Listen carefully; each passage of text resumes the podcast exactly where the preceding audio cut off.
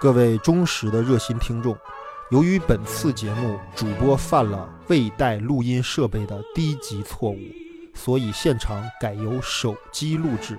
音质受到一定程度的影响，还望各位热心听友多多包涵。下面节目正式开始。大家好，这里是非典型谈话类节目《老高的通讯录》啊，我是老高。呃，今天呢，我邀请到两位嘉宾啊，跟我聊这期的节目啊。这期不是库布里克专题了啊，我们这个跟很多听友啊，就是问到我们，就说你们什么时候能做一期，就是今年啊，二零一九年的这个第七十二届戛纳电影节的这个新晋状元啊，韩国导演奉俊昊的这个新作啊，叫《寄生虫》。嗯，呃，你们应该聊一聊这样的热点的片子。然后呢，这回呢，满足大家的要求啊，这期我邀请到了一吨先生哎，大家好，啊，小青年老师。哎，大家好，哎，好，我们三位一起给大家聊一聊这个《寄生虫》这部片子啊。然后呢，我相信就是对这个片子感兴趣的朋友，包括其实对奉俊昊导演特别崇拜或者喜爱的朋友，都已经早就看过这个片子了。对对，然后呢，所以就是我们跳过这个所谓的剧情介绍的环节啊，嗯、但是如果啊，如果还在座有没有看过这个电影的朋友，呃，希望大家看先看片，然后再听我们的节目，因为这个片子是一个悬疑片啊，嗯如果被剧透，还不如不看啊，所以说就啊，希望大家先看片再听。好对然后我们现在开始就直接直奔主题啊，就两位说一下对于这片子的整体的观感，啊谁先来？我我我我前段时间啊，有跟跟朋友聚会的时候也也跟人聊过这个电影，但是我我第一遍看完之后，我好像我没什么，我只觉得这个片子特别牛哈，特别厉害，但是呢，你你这样让我说，好像也没什么可说的。呃，啊，但是呢，老高说突然跟我说说要要聊寄生虫，那我说那那必须得有小青年一期，要不然我实在不知道该说啥。为为什么得有小青年一起？因为我不知道该说 啥。但是我我为了聊嘛，我我今天刚看完，又看了一遍。啊，哎，聊完之后，看完之后呢，我觉着其实还是挺聊了很多的。对，那比如说，它作为一个类型电影人，它的完成度极高。嗯，那我们从它可以从剧从那个技术上，对吧？它这个剧作，它人物塑造，对，还有它的视听语言，好，你怎么一步一步走的？嗯当然这这有很多的细细节分析哈。嗯，这个东西一会儿咱们可以一一会儿捋。呃，那还有一个，我觉得其实是一个特别特别重要的，啊，就因为类型电影它要处理一个故事和现实的一个关系。对，啊，那么类型电影呢，其实是和现实的关系是非常非常密切的。这个这个是呃，你你你你你像别的，刚才我们说过很多艺术电影，你你可以可以可以去讲一个抽离的现实，可以去讲一个寓言，纯寓言对，啊，但是类型电影你必须要面对现实。啊，面对现实生活啊，现实的人的处境啊，对，而且类型电影很重要是你要直面现实矛盾嗯，啊。那当然，这个电影就很典型了，我们知道它面临的现实矛盾是什么。对，很很明显啊，啊对对，对，对，那那再说句题外话，就是说，呃，类型电影呢，你必须包括像漫威，对吧？嗯，那他们那些虽然看上虽然对吧，很典很很很就就是很很很这个爆米花的一些超级英雄电影，但是它会跟美国社现实联系的很密切。那么如果说我们就如果说我们当下的状况，这个审查越来越严格的状况之下，其实我觉得对于真正的，如果你是一个艺术直觉特别好哈、真正牛的那种艺术电影创作者来说，嗯这可能对你没有什么一个直接性的一个伤害。嗯但我觉得对于中国的商业电影来说，这会是一个很大的伤害哦。啊。这个观点我还是头一次听到，一会儿我们可以展开说一下这个事儿。对，因为你你你啊，因为你就是要你面临现实矛盾，嗯，对吧？如果你你你都不能面临现实矛盾了，那你写什么类型电影呢？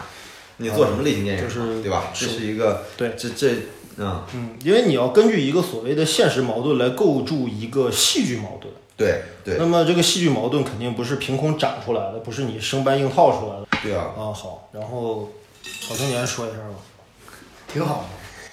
的。 没了。你你说说整体整体印象啊，整体印象。整体印象就是就是挺好的。然后，因为我就看了一遍，嗯呃，就看完就就是这，因为他他这个电影当中有有有这么几场戏是确实让我觉得特别的就是就是震惊，你知道吗？嗯，嗯，Touch me，Touch me，对对，shock， 然后因为如果说，呃因为当时我看的时候一直是，就是没什么感觉，一开始看是，但是但他那个剧情越往后走，嗯就是他那个那个那个那个那个那个对你的触动会越来越大，你知道吗？嗯嗯，然后呃看完之后，因为我当时看完之后也是没没有觉得还挺好啊，也是因为上次咱们一块儿聚的时候，嗯然后对，因为聊我听说聊你们好像就有一次在一有一次机会是你们俩跟你们的一个朋友好像我们在那聊儿到这个片子聊了，到这个对，电然后就是可能最开始大家都觉得啊，这电影好像其实这个这个观感其实跟现在的对于这个电影的口碑其实是比较吻合的，因为。嗯因为新晋戛纳加上这个韩国这个所谓的这个韩国诺兰啊，对吧？就韩国大神级的这个，就是所谓的就是作者型类型片导演然后奉俊他昊，们对，就是哎那个那个我我，因为我们初看的时候，我觉得这个电影嗯，就是它挺好，嗯但是没有，嗯，就是它这个片子刚出来之后，所有人吹捧那么那么，对对对，就很多人就是觉得是神作中的神作。对我觉得有点过于的高抬它了。但是还有一部分观众就是觉得说，好像他言过其实，就是不管是处理还是表达都很一般，甚至嗯有的人很反感啊，很烂，对觉得都其有。其实那是呃这个这种评判，多数只是一个一个感官的评判，就你看完之后对那个对感觉的评判。后来我们上次聊，是因为你不断的在这聊的过程当中，就是好多东西你一分析，突然发现它其实很高妙嗯一些东西。嗯然后我看完那个电影的感觉呢，我记得我跟你说，我跟记得跟一端说过，我说我我其实觉得比那个李沧东去去年那个燃烧燃烧要好。哦，就是如果说你像《燃烧》，肯定不算李沧东特别好的一个电影。嗯嗯。啊，对，所以说我觉得就是我们其实聊到今天，就是这个节目做了那么久了，嗯我觉得其实可能我们越来越不太需要说，呃，仅仅从一个电影好和不好这样的对嗯角度来对评论它，因为其实好与不好是一个主观判断，嗯这个判断其实对于这个一个作品来说，其实它没有太直接的一些意义，对它其实一个，这些都是个人的这个这个它看法。对嗯它其实一个电影，比如说它最感染你的，并不是说我们一般意义上对它的一个好坏的评判，对，而是就是说我们有时候去分析，你看它这个地方，它用这种方式来讲，嗯，或者它运用这种这样的一个景别和镜头的时候，嗯，就那个东西，你有时候觉得我操，他真会拍电影。对，就是那个东西，其实是远远要，就是它给你带来的愉悦感是远远是高于那种只是感官那种评判上。好，那我们下面就可以就是具体针对于这个电影的呃创作层面的几个部分来主要谈一下。嗯，呃，我们先聊聊这个剧作上的这个它的优点，或者说剧作上的它的一些构思上的一些东西啊。嗯嗯，然后我们知道啊，这个电影其实讲的是一个很现实的一个社会环境，嗯就是今天的韩国啊，今天的社会上的、世界上的任何一个这样的存在着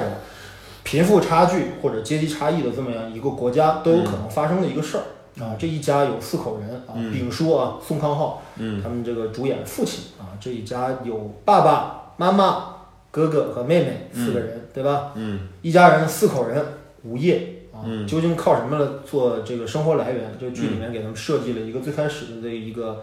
相当于是一个打零工的这么一个职业，就是嗯给一个披萨饼店做这个披萨饼包装盒的这个折叠的工作，嗯用这个来挣一点非常微薄的钱啊，就这么一个家庭。嗯然后呢，这个家庭那么现在面临的这么一个地位，就是说没有生活来源，嗯啊，没有经济来源。对这他，个他就一是开始他的，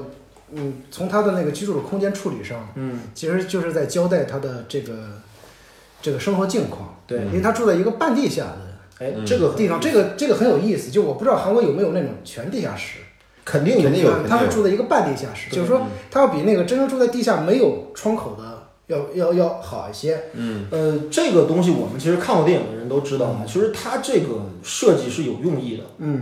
就这一家里面，就这个家庭，如果说我们从一个就是这种空间造型或者是空间设计上的直观的这么一个一个一个设计来读解的话，这家还不是那种所谓的暗无天日的最底层的那种人，对，嗯对吧？对就他们还能看到一半儿的地上世界，嗯但是呢，他是生活在这个地下和地上之间的这么一个中间地带。对，嗯有意思的就是说，你看他，呃，这一这一双这个这个这个兄妹啊是受过教育的，对，嗯，然后呢，虽然没有受过什么高等教育啊，对对他就受过教是育妹妹还在，可能还在呃这个这个这个这个，反正都是待业状态，都是在家，对就好像连就哥哥也没上过大学，哥哥是一个复读生，复读多次，哎，要考试，但是就是一直在高考，但是一直在落榜，没对，有没有上过大学，妹妹更加没有上过大学，就这么一家人，哎，嗯，对，然后呢，等于说什么呢？受过教育，对吧？也不是完全没有见过世面。嗯，啊，然后呢，有一场戏我觉得其实挺有意思的，就是怎么呢？就是他们第一次包包装那个这个这个这个这个批饭饼盒的时候呢，嗯，被这个这个来收盒子的这个批饭饼店的员工给指责了。嗯，就说你们的这个盒子包的不合格，你这个压线啊什么之类的，这个不合格，所以要扣你们钱。然后说你们包出来的东西得有四分之一是不合格的。那这四分之一什么概念呢？那一家四口人，四个人一人包，假如一百个盒，一人包二十五个，那爸爸那个是都是不合格的。我觉得是这个意思。对啊，对就是吧就是是因为说这句话的时候，啊那妈妈回头看了爸爸一眼嘛，然后宋对康昊就无所事事的对就就掉过去对，了。所以说就是爸爸是一个，其实是一哎个，我觉得啊，这在这个地方，我觉得想再说一下，其实你看这一家人里边啊，嗯，唯独爸爸是一个最无能的一个人。你看一开始交代了，对这个哥哥他是受过教育的，复读的，可以教英语的。对这个妹妹呢，她有以美术特长啊，而且而且还有心理，啊，不是她不是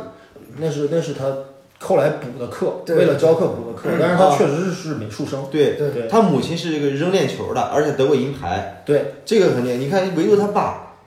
只会一开无车，所长， 他而什且么他都不会，他拆盒还不，他拆盒还有四分之一是他不行不的。认真，对对，就那种就是爸爸这个人物就非常具有那种底层的代表性，就是他无业，嗯他没有上升空间，没有文化，没有知识。嗯，对于他要现在要做的工作，就唯一可能给他带来收入的工作，他没兴趣，嗯不认真，不想做。我们不能说他们的生活态度很不积极，嗯，爸爸很不积极，对，折个披萨饼盒都不认真，对吧？嗯但是你看那个这个女儿，对吧？还用那个蹭人家 WiFi，女儿和儿子还蹭人家 WiFi，还去了解怎么叠披萨饼盒又快又好。嗯，这其实还是一个积极的一个生活态度。包括来收披萨饼盒的小妹，对吧？你嗯想想，收披萨饼盒的小妹是一个什么社会地位的人？嗯肯定也不是一个上流社会的人，也是一个打工妹。嗯，连打工妹都可以指责这这家人，可见他们处在一个什么样的位置，对嗯吧？就是，就我也是个打工的，但是你们连打工的都不如，对吧？我也可以指责你们披萨饼包的不好，对吧？但儿子在这个时候就跟这个披萨饼小妹有一段对话，嗯就意思就是说说，哎，你们这边儿这个是不是缺人手啊？嗯对 吧？哎，对，你看这个，我就觉得儿子其实是一个就是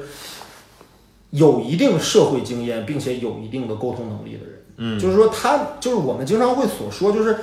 一个阶层或者说一个家庭或者一个个人，他会不会陷入到一个所谓的叫绝对贫困的这么一个概念里面去？绝对贫困的概念就是指的是，就是说你没有谋生的能力，也没有晋升，就是就是就是你由于没有谋生的能力，然后导致你就不可能获得什么工作。由于你没有工作，然后你就继续贫穷。嗯就就陷入到一个恶恶性循环当中去。但显然，我觉得儿子不是这样的一个状态。他的嗯一对儿女好啊像都不是，一对儿女他其实有那种很积极的那种，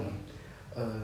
就是那种求生的欲望，你知道吗？对对对对，对，对，而且儿子很聪明，嗯女儿也很聪也明，很聪明，都很聪明。哎嗯，这家是这么一个状态。嗯所以说，我觉得这是不是跟他这个不是一个完全暗无天日的这么一个环境有关系？因为我觉得，如果要从视觉上表现的话，让他们家你说这家人惨或者这家人穷，你完全可以让他们住在一个完全地下的环境里面。他他毕竟还有一个但是他没有这样做，为什么？因为他后面有解释，嗯那个才是真正的暗无天日。一会儿我们再讲。哎反正先最开始的时候，他们家是这么一个状态，嗯然后紧接着就啊，就所谓的好运气就来了啊。嗯一个有钱的一个儿子的同学，嗯对吧？找儿子做一份工作，还给了一块石头，哎，嗯对。对吧？我这个字幕啊，没看清楚，一开始以为他那个同学叫赫 敏，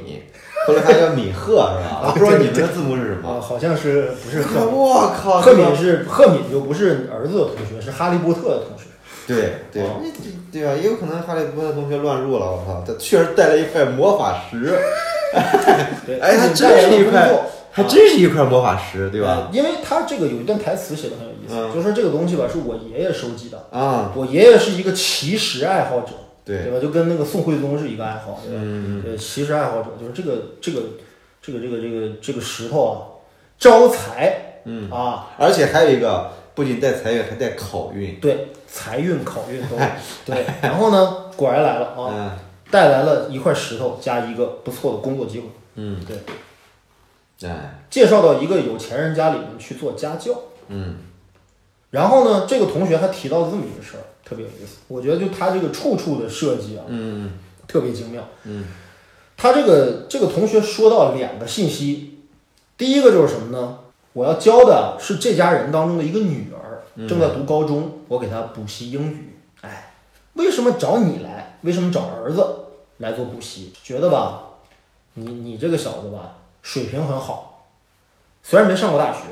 但是肯定你比那些成天喝喝的烂醉的那些大学生要强，因为你起码还是一个积极上进的人，对吧？第二点，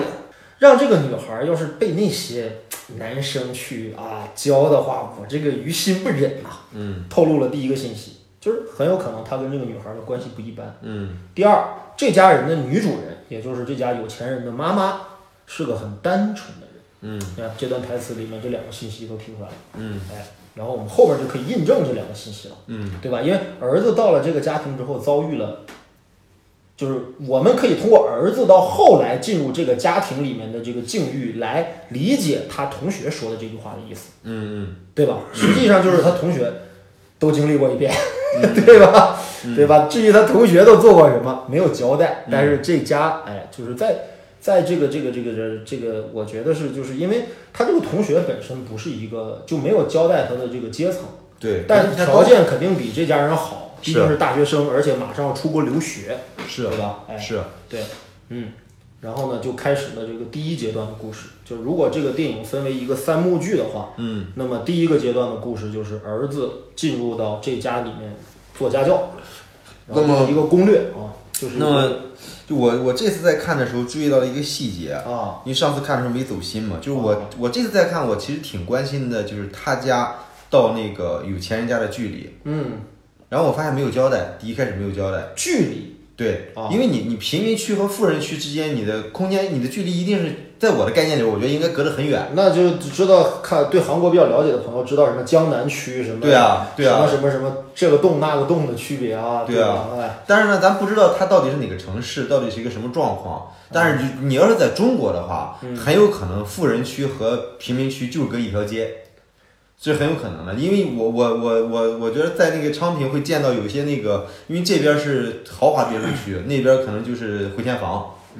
呃，啊，我会有这种情况。从这个大的社群来讲的话，嗯可能离得不远，嗯但是从一个单独的一个社群来讲的话，可能是有距离的。比如说一些别墅区，可能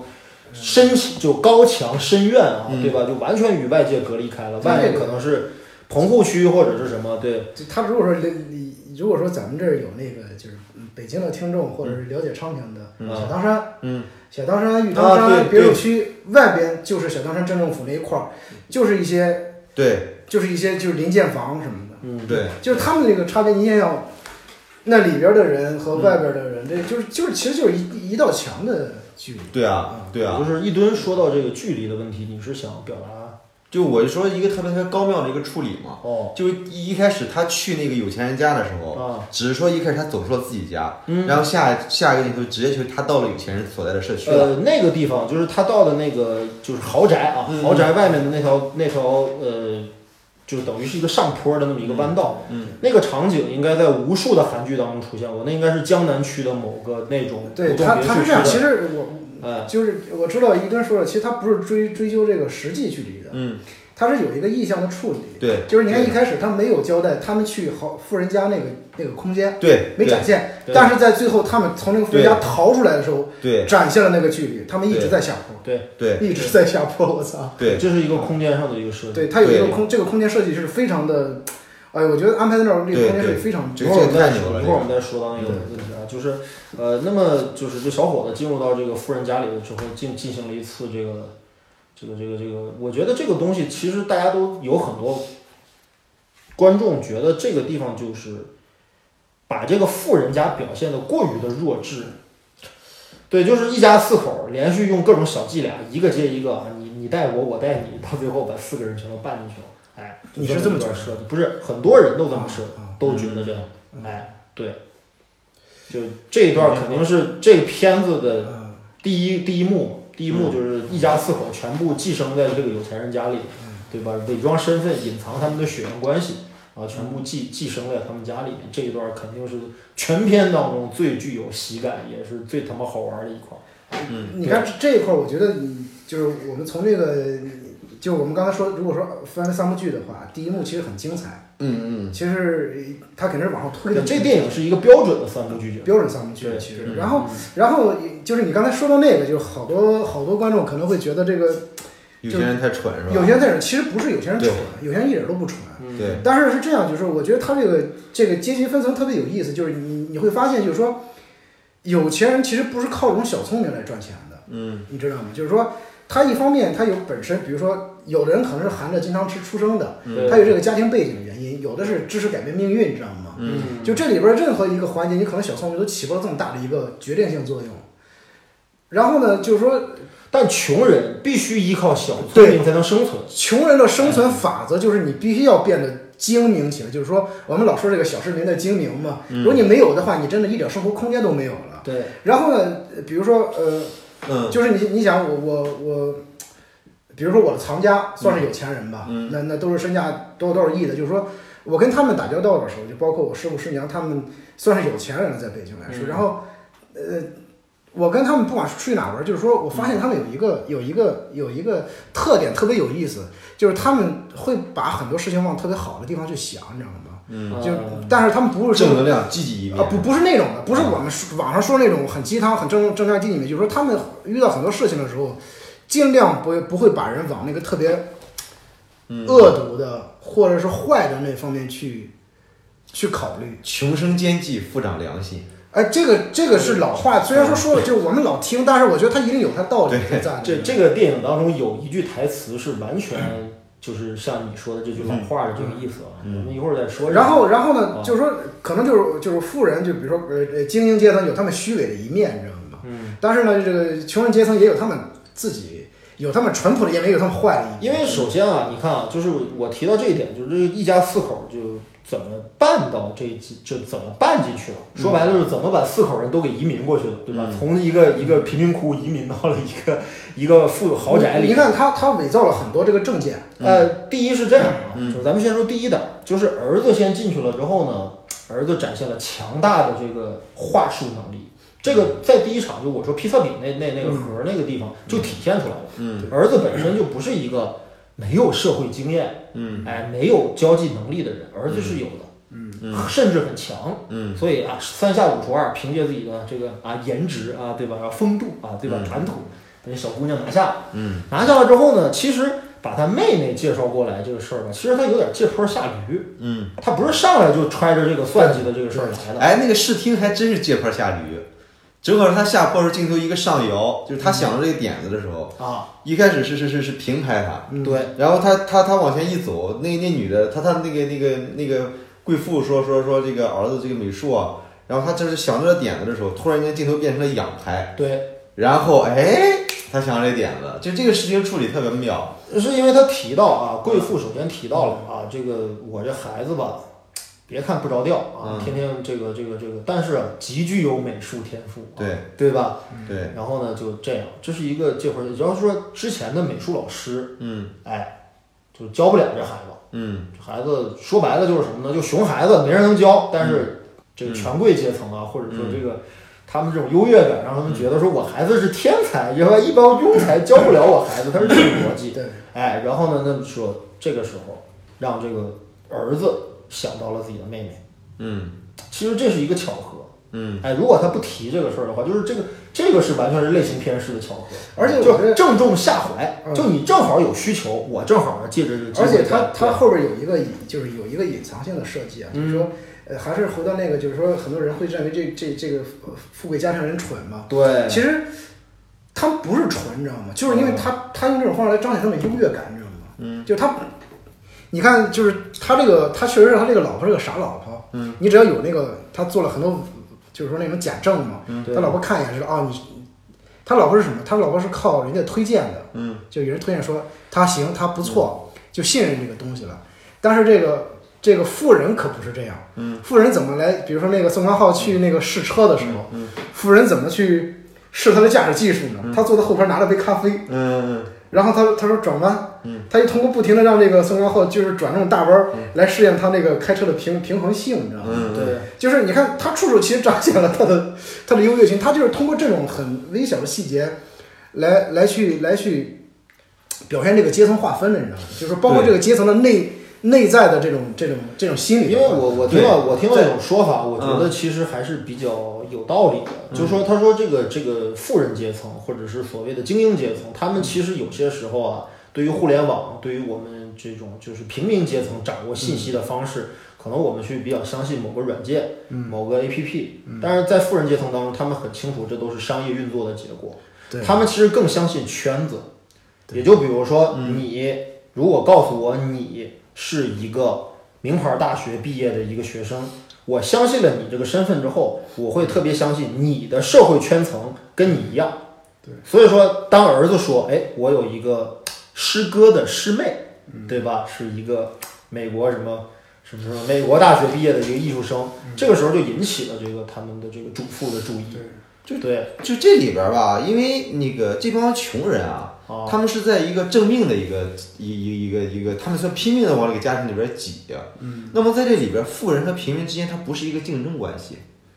对吧？对，他这个平肯民定他会施展各种各样的聪明往这里边走，而这个东西他们到底是用什么伎俩，对于这个富人来说他是不 care 的，他只会 care 你的技能怎么样，能不能完成这个活儿那我当然要 care 你的学历、啊？对啊能力、身份、出身对啊这些东西啊。那么所以说这里边他们是处处考察的是他们的技能。你看这里边每一个人物进这个家庭的时候，都展示了自己的技能因为这个东西太真实了，啊。就是你想跟一个所谓的就是高于你的阶层的人对话的话，你一定就是啊说对啊绝大多数的中国人大家都明白这个道理，对吧？对啊我你想跟人家玩，你得表现出我跟你是一样的，嗯或者说我跟你的这个圈层是一样的，我有可以被你利用或者说使用的价值。嗯，富人只关心这个价值的问题。那如果说你对在，因为他不是说展现的富人的，因为他没有这个这个这个正面的手段，对吧？你你这个都空间本来就是留给所穷人以的，所以你看，我觉得他他他在拍的时候特别有意思，就是说这个富人家的房子很大，嗯嗯，就是他们这穷人的一家四口都进入这个房子之后，嗯，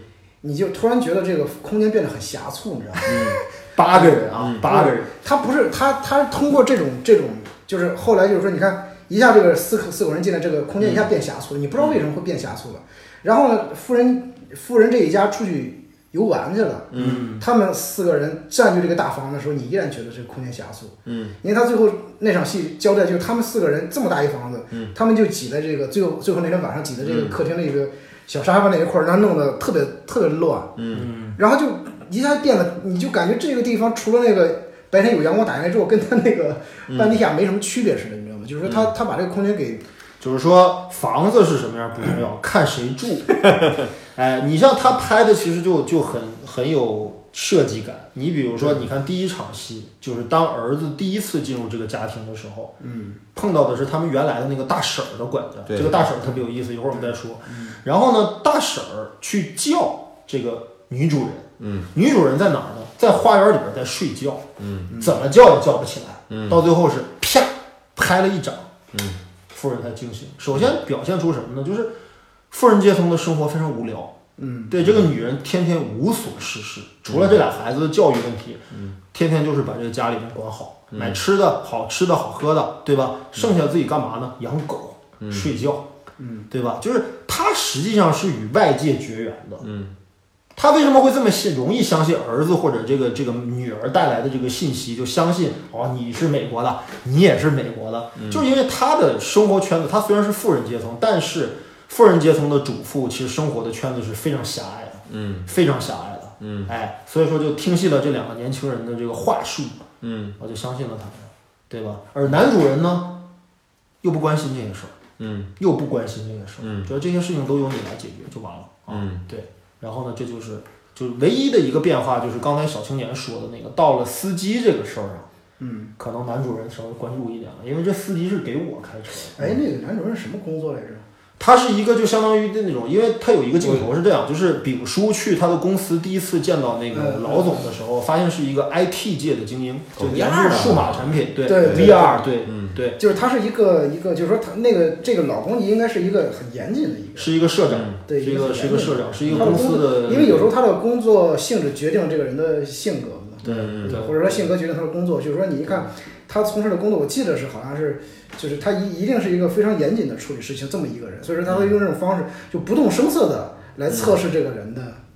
对，这个真伪程度。而且他非常介意的就是说，你作为一个司机的话，就是这个叫空间的这种距离感，就你不能越界，嗯嗯对对吧？就是越界，就是说你的驾驶和副驾驶跟我后排坐的这个我坐的这个位置，这是两个系统，嗯两个空间，对两种身份，你不能从前面探头过来，嗯哎，给我递东西什么，这都不可以。而且就是说他就是这个车内的空间，他是逐渐在越界的，就一开始的时候他开车也不说话时候只是通过那个后视镜嘛，嗯然后后来几次他不是说这个你跟你老婆的事儿嗯，吗，啊，说话越界了，然后再一个就是他回头了，然后说对你看看路，对，就是说，然后他内心就开始觉得这个人越界了嘛，对然后从那以后才开始觉得这个气味儿的东西，嗯这个气味儿的这个东西，一会儿我们再说对一会儿关于再细说节上的事儿啊嗯。就是这是剧作当中的第一幕。然后呢，这个第一幕呢结束在哪儿呢？我觉得这第一幕结束在就他们最终利用这个水蜜桃的这个这个这个伎俩，炒掉了这个谁，炒掉了这个前一个原来的前任的这个大婶儿。管家，嗯对，这个因为毕竟这父父子三人都办进来了，就差一个妈妈了，对吧嗯就差一个妈妈了。那么妈妈能取代谁的位置？肯定是取代原来大婶儿的位置。嗯，然后呢，那么这样的话就形成了一个四个点对四个点的一个局面。嗯，儿子辅导小姐，嗯妹妹辅导少爷嗯啊，然后爸爸给姥爷开车，嗯，然后呢，下边就是这个妈妈伺候这个谁，嗯，对，帮着那个那个那个太太一块儿料理家务，嗯哎四个点对四个点，非常工整，嗯工整到啊不可思议。就是然后呢，有我第一遍看的时候我就注意到一个细节，就是这个大婶儿啊，她从那个豪宅里面走出来的时候，她就头发乱了，对吧？那个原来那头发梳的还、啊挺整齐的，还做一个嗯挺发像一型管家的，对哎，挺像个管家的，戴着眼镜还是对戴那种链儿的那种眼镜对，还是挺挺那什么的。而且他是就是当这个小孩进入这个社区，他他相当于上上层上层社会的第一个出现的一个人物。对，我们会以为这个人是一个极其高的阶层的一个人。因为毕竟嘛，这个所对谓的这个鸡犬升天嘛，有钱人家的狗也比别人的狗高一头嘛，对吧？是所以说就是是看来之后就是，哎，结果他被炒掉，炒了，炒掉之后那么狼狈啊，嗯对吧？头发也乱了，什么出来了？哎，有一个细节，就他出了豪宅之后有一个镜头，带着他前景，然后后景是豪宅，嗯，他一步三回头啊，嗯，那个镜头给的时间很长，嗯，如果像那个就是前任的那个司机一样，就是炒掉根本就没表现，嗯对吧？就是哎，这个变态，对吧？嗯这个这个在在我车上他妈的这个这个这个还扔条内裤啊，这么变态的恶心的人赶紧开掉，没有表现。嗯但这个阿姨表现了，所以我当时我就有预感，做一个商业片来说，任何一个镜头都不是多给的，嗯他给这个镜头给的肯定有用意。嗯哎，当时我还在想很多可能啊，就是包括他这个冯俊就是浩的这这你种万万没有想到点那种对，可能对，因为我在想，就是这个四个点对四个点的这个局面，他一定要完成，因为这是他第一幕的剧作任务。嗯那么这个这个剧作任务呢是怎么着呢？他必须得是说，呃，每一个人带着下一个人进来，等于说哥哥带妹妹，然后妹妹和哥哥一起再带爸爸，嗯然后是妹妹、哥哥和爸爸一起再带妈妈，嗯是这么一个过程。然后呢，到最后呢，等于是我在想，他们怎么能够把这个最大的这个 boss，就是前任的大婶儿给干掉。嗯我当时以为是狗，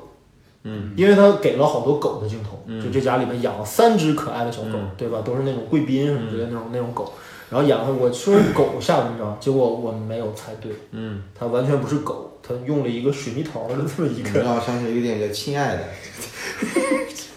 为什么呢？那小孩对桃过敏嘛？哦啊，对桃儿过敏是吧？对啊对，然后呢，对，然后呢，就是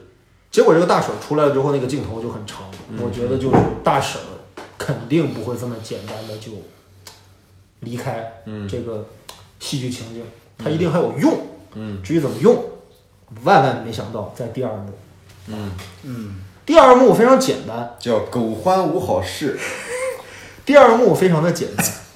第二幕，第二幕开始就是什么呢？四个人对吧，登堂入室了，对吧？已经侵入到他们家了，对吧？已经就是铺开了啊，点对点已经完成了。好，这家人决定出去旅游，嗯，然后就得意忘形了，他们就哎，这家人就出去旅游。那么，其实，在第二幕当中，我们吃熟悉类型片套路的朋友肯定要知道，就这四个人，我们就看他们怎么露馅儿。嗯对，对，这就是下一步的剧多期待，就是也是把这个矛盾推向高潮的一个必经之路，就是第二幕要完成的戏剧任务，肯定是这个。对那怎么办呢？那就是怎么露馅儿。嗯，你看封俊浩怎么做的啊？就这个事件，一家人那一家四口出去旅游了，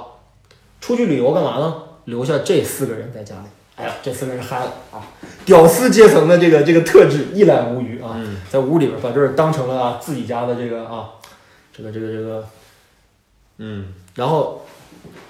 第二幕其实特别简单，你看第一幕还有别的空间，有他们家的空间，有食堂的空间，还有这个这个豪宅的空间。但第二幕特别简单，第二幕就只在这一个豪宅里发生了，嗯，一天晚上的事儿。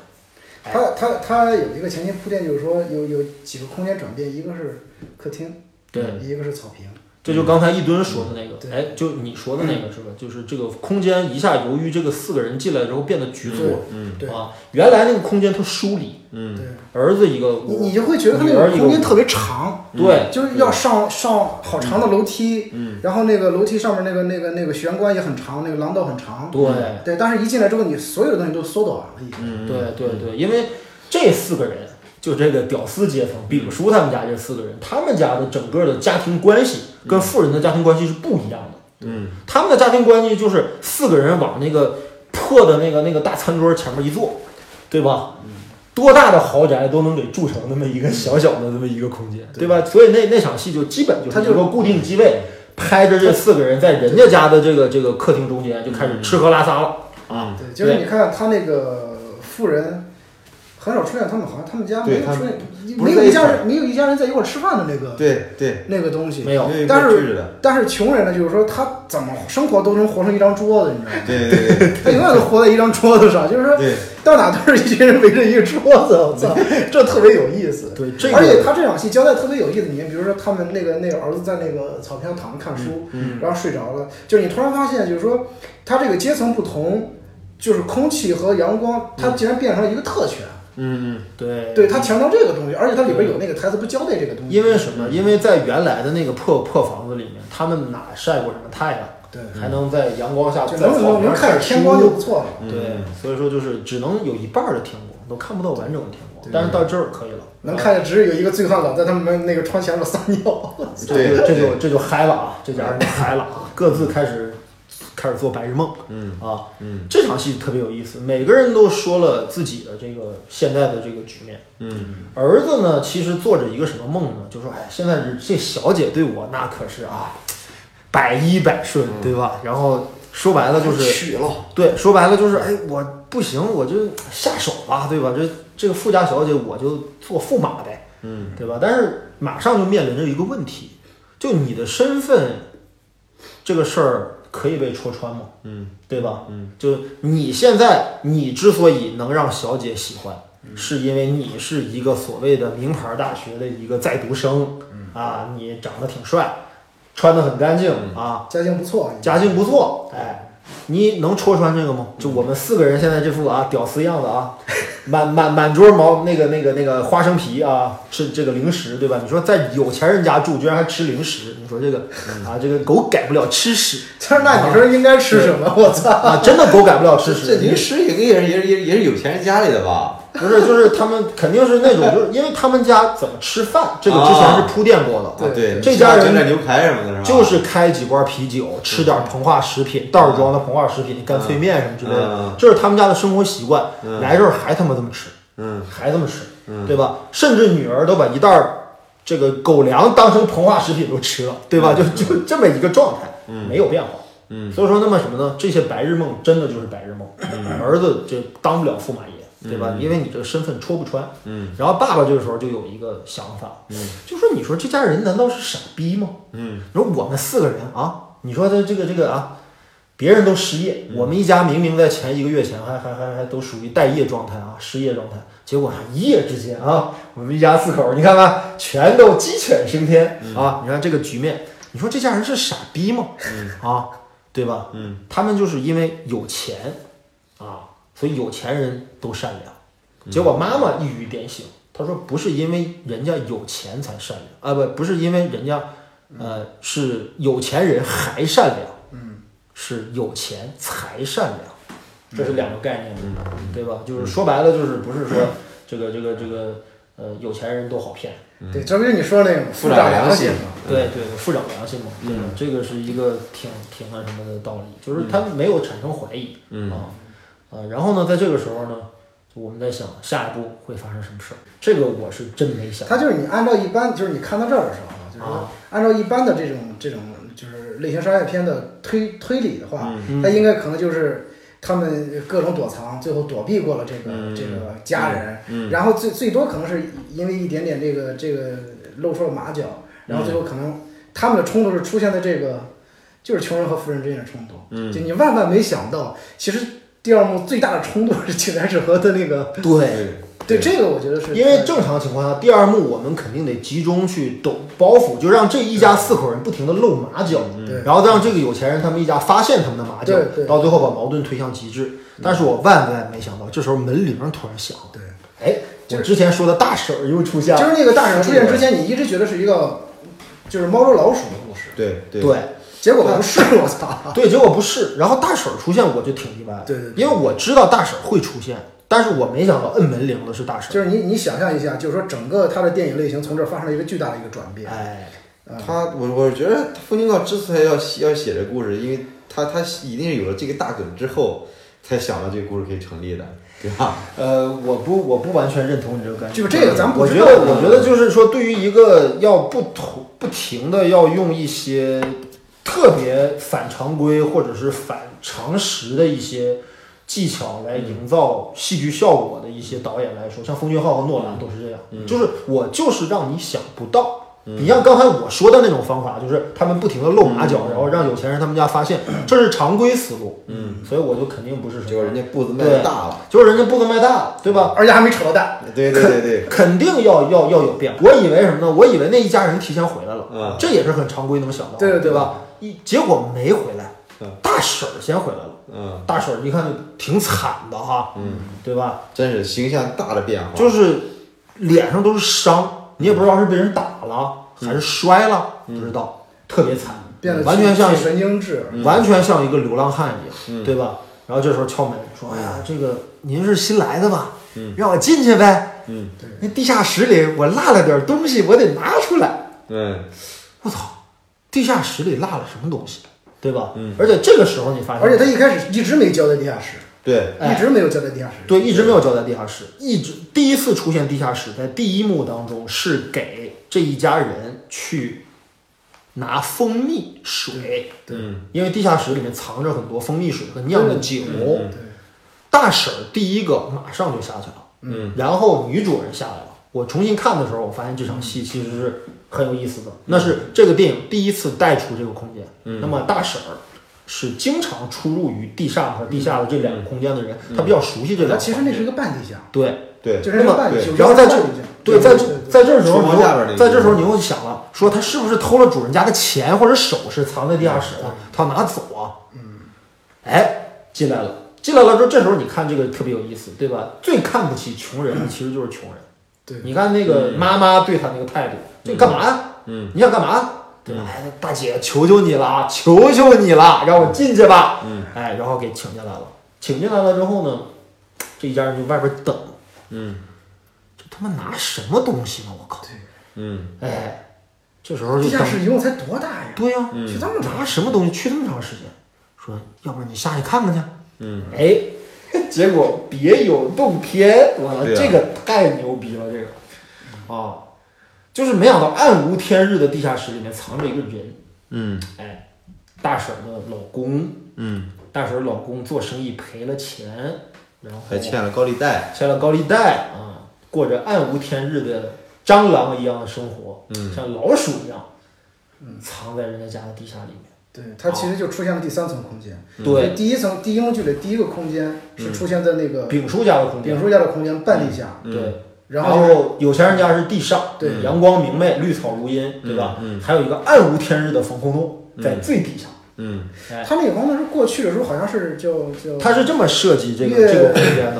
他是在逻辑上是这么设计这个空间的。他说这个空间这这个房子的原来的主人叫南宫贤子。嗯至于说这个事儿是怎么回事，一会儿我们最后在聊主题的时候再聊这个。哎，这个人真有这个人吗？呃，应该是虚构的。嗯，对，然后呢，说这个南宫贤子先生本来在这个房间，南宫贤子是一个男人啊，不是一个女人，虽然听起来像一个日本女人的名字嗯，但是是一个男人。然后呢，就说这个这个这个前任的大婶儿啊，她本身在南宫贤子在的时候就是这个房子的管家，嗯，哎，后来是这家南宫先生搬走了之后，这家这个这个叫朴社长对吧？朴家人才进来了之后，他继续充当管家，嗯，也就是说，实际上他是这个房子的原住民，嗯，对。然后呢，这个房子里面藏着她老公，第三层，嗯，而且她这个老公很有意思啊，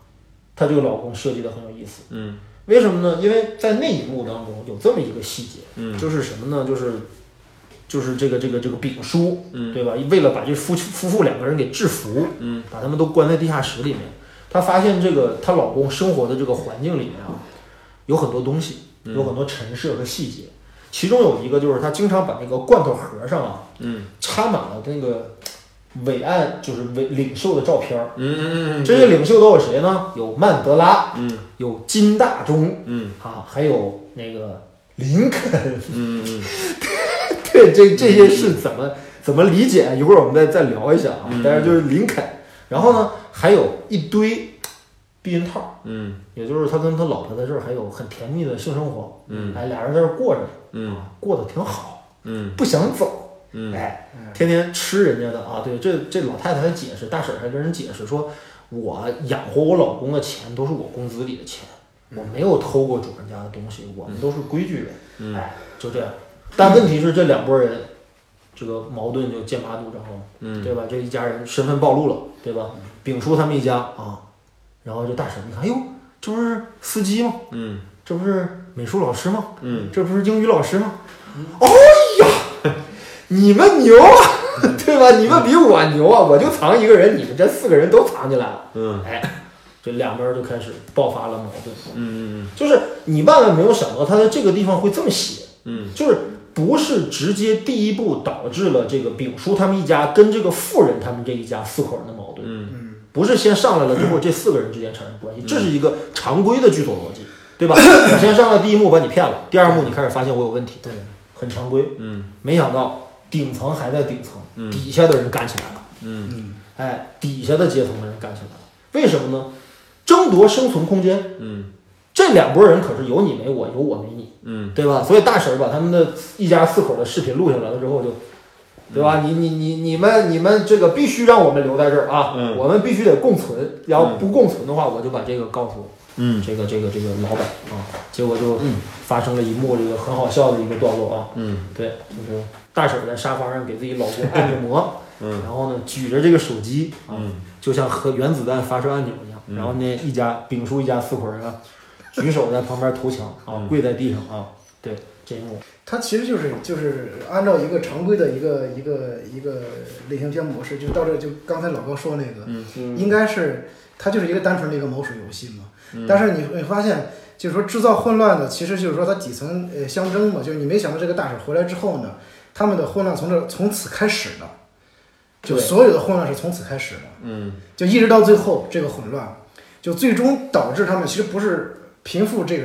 这个矛盾产生的，嗯，而是他们底层这个矛盾产生的，对导致了最终这个结果。嗯，就是这个，我觉得是封俊昊的他的一个极其牛逼的构思，对他不仅仅是在剧作上的一个突然意料，嗯就是哦，原来你们一家是寄生虫，还有一家寄生虫在更底下的地方，它不是仅仅是一个它出人意对料它的其设实计，不是一它个，有着高度的表达性在这儿。嗯，就是说，实际上在对于我们如果把这个这个豪宅当成是一个所谓的一个社会圈层的话，嗯，那么底层人要在这里面争夺他的生存空间。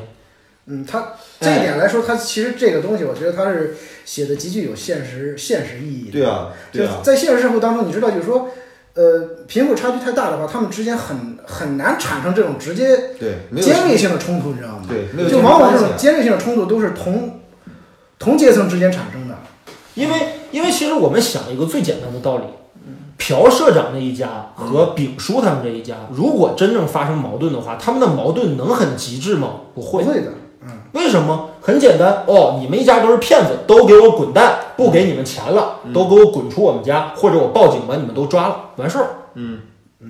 这个矛盾是不会激化的。嗯但这两家穷人的矛盾可是非常激化的。大婶儿为了把自己老公留在地下室里面，就必须得要挟丙叔他们一家。嗯丙叔他们一家为了能够完全占据这个空间，点对点的跟那四个人对接，就必须得消灭大婶儿和她老公，嗯然这后是一个你死我活的一个局面。然后哎，富贵家庭呢成为了一种牵制嘛。他根就是本他们不 care，他不们是不 care，他是这样，就是说你对看这这个这个丙叔这一家人和这个和这个之前的女管家他们两口子产生了所有的矛盾，嗯都是因为这个富贵阶层的存在才产生的。嗯就如果不是因为这个富贵阶层的存在，他们之间不会产生这么激化的矛盾。嗯，对。对，是这样的。所以说，我觉得你看他构建这个三角关系就特别有意思。嗯你看啊，尤其大婶儿，对吧？被那个谁，被那个那个那个，就是因为这个时候又矛盾又激化了嘛。这个时候，大婶儿跟丙叔他们家已经剑拔弩张的时候，又来了新的危机，就是主人终于在这时候回来了，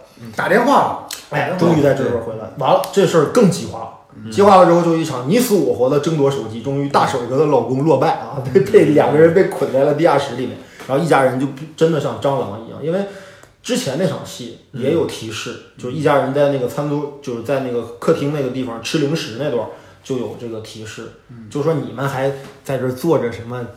在这个豪宅里面嗯啊生活的梦啊，我告诉你们啊，主人一回来，你们就会像蟑螂一样作鸟兽散。嗯就会就会像蟑螂，一开灯啪，全都散开。你们就是这样，嗯果然主人要回来之后，这一家人就跟蟑螂一样，赶紧散开，赶紧清理现场。哎，嗯在这时候，大婶儿就是就是本身那个大婶儿在底下的时候，然后就结果要往上走嘛，嗯结果这时候妈妈看到了之后，我操，正在给主人拿拿拿拿拿拿吃的，咣一脚把大婶儿给踹下去，嗯哎，把大婶儿给踹下去，一脚毙命。大婶儿估计脖子摔到，对哎，一直脚接毙挂了命。嗯然后大婶临终前跟她老公说了这么一段台词，就是呼应了刚才小小青年的这个设计，就说的这个点，就是大婶说：“你看那一家人明明挺好的，嗯，我要进来的时候他还让我进，嗯，结果你看，嗯真的到有矛盾的时候就是你死我活，嗯，那么好的一个，因因为他他在说妈妈，嗯他在那个摁门铃儿的时候是妈妈看的门铃儿，就说：“哎，我我我我我要拿东西，拜托了，你让我进去吧。”妈妈是让他进来的，而而且甚至发现了这个这个这个她老公了，也没怎么着。嗯但是当真正是就决定生存权的时候，这个时候那可不能含糊了，对吧？对大婶一脚给他，就妈妈一脚把大婶给踹下去了，大婶就一脚毙命，嗯哎，然后就这一家人就像蟑螂一样龟缩在他们家的这个厨房和客厅里面。嗯哎，这块儿有一场戏特别有意思，啊！你是说那场对，那场嗯激情戏，啊？嗯哎呀，对，顺时针， 逆时针，就是我我是觉得整个第二幕的，这是是是整个电影的一个核心。对如果说没有这个，没有没有没有这个地下室的这个空间存在的话，嗯，那么这个电影存在也没有什么意义了，那就是一个很普通的一个类型电影了，对，对吧？那我觉得他《风景号》想成想成这么一个故事来，我觉得有两个基础，一个是现实基础，一个是类型基础。那现实基础就是刚才我们说的，富人和穷人之间是没有竞争关系的，必须一定是他俩之间才能有冲突。对，啊，这个这这个这非常非常重要。而且穷富之间它存在一个共生关系，你知道吗？对对对对对对对，对，要不然的话，它这个生存机制是没法建立起来。这个才是寄生虫这个名字的真正含义，对对对对，对，再一个是一个类型基础。我是觉着你一但凡一部类型电影，它一定不是一个直接和现实对话的，它一定是在无数的同样类型电影的基础之上衍生出来的。嗯，那么本身这个空间的存在，它并不是一个风景号独创的，对吧？比如说一个西班牙西班牙电影叫《黑暗面》，啊，黑暗面，对吧？那《黑暗面》里边，它就讲它就讲了这么一个豪宅里的一个隐形空间。对，哎我看过那我个电影，我我猜测那个电影和这个电影是有关系的，因为这样冯俊浩这样的导演，他一定是阅阅片量无数的，是吧？我我我觉得就是说吧，就是你做这个商业片啊，或者说对嗯你觉得你去做一个商业类型故事的话，其实很多时候我们可能的注意力或者是重点在于这个剧情多么的奇诡，对啊，或者这个剧情多么的出人意料，嗯，但是光想到这一层的话，还不能足以能够拍到风俊号这种程度。是啊风俊号的这个设计是有深刻的表达在里面。是啊，是啊，对，就是你的这个剧情突转，就大婶儿和她老公这不是白设计的，对啊，这是有用意的。对啊，哎，把这个事儿推向极致之后，然后这几个人嗯就真的像蟑螂一样被驱散开，嗯哎，然后就只能留妈妈在这个房间里嘛，嗯对吧？然后呢，其实这个，然后第二幕就在这么一场暴雨当中结束了。对，那么，其实如果刚才按刚才那个说法来说的话，就是在第二幕当中，我们有没有把这个剧情推向极致呢？当然推向了，嗯因为推向极致的一个最重要的东西，其实不仅仅是穷人跟富人之间的明线上的矛盾。嗯比如说，假如我们想象，就是第二幕，老板他们一家就发现了这一家人的蛛丝马迹，嗯对吧？就跟他们产生了冲突，就开始去想去了解你们这四个人到底是什么来头。嗯这是一种推向，这是明线上的推向。嗯，但是这个电影没有这样做，老板一家仍然没有发现他们的身份，嗯他们仍然隐藏得很好，嗯但是他们的内心产生了剧烈的变化，嗯尤其是暴雨当中，父子三人从豪宅一路向下，对吧？他这场戏之前呢，就是说他们藏在那个桌子底下的时候，嗯啊，那对好富人夫妇有一段对话嘛，嗯，对对就是对，我那个太重要就是了。他说我闻到了这个，我觉得他们身上有一股奇怪的味道，嗯，就是他他说儿子说他们身上有一股奇怪的味道，这个出现味道的这个第一个细节嗯啊，是丙叔他们一家四口全部入住这个家庭之后，儿子首先提出来的。对他对过去在这个父亲身上闻了闻，嗯又过去在这个这个这个母亲呃身上闻母亲身上闻了闻，嗯，他说他们有一样的味道，嗯，哎其其实就是在那个桌子底下那场戏啊，啊，对于丙叔来说，这个是刺激极大的一场戏，对，憋屈都在他身上。对因为这个这个社长说的这个这个味道不用说了，这是直接针对他的。另外还有一点小细节，其实是之前的时候，呃，他在开除那个女佣人的时候，嗯他跟那个女主人单独在一个桑拿间里边有一场对话，嗯对，那场戏其实有点意思，就是这个这就个是开除大婶那场戏，对就然是后就开那除个大那婶场戏处理得很暧昧，对特别有意思，就是那个那个那个那个女主人跟跟丙叔之间，对就是你说不清楚那种那个暧昧的东西，就是当时我觉得对，一定是有些这个很隐藏的对那个对对情感在里面，因对为那个女主人她其实是非常寂寞的一个对富太太，对他对很他很信任这个男人，嗯对，而且而且她身上有一种就是那个原始性的味道，你甭管是对嗯地下室的味道还是什么，就那个味道可能不好闻着，嗯对，但是它可能在某种意义上代表一种一种性刺激的那个东西，对，而且那因为个这个东西吧，其实，在那个沙发性爱戏上已经提到了。嗯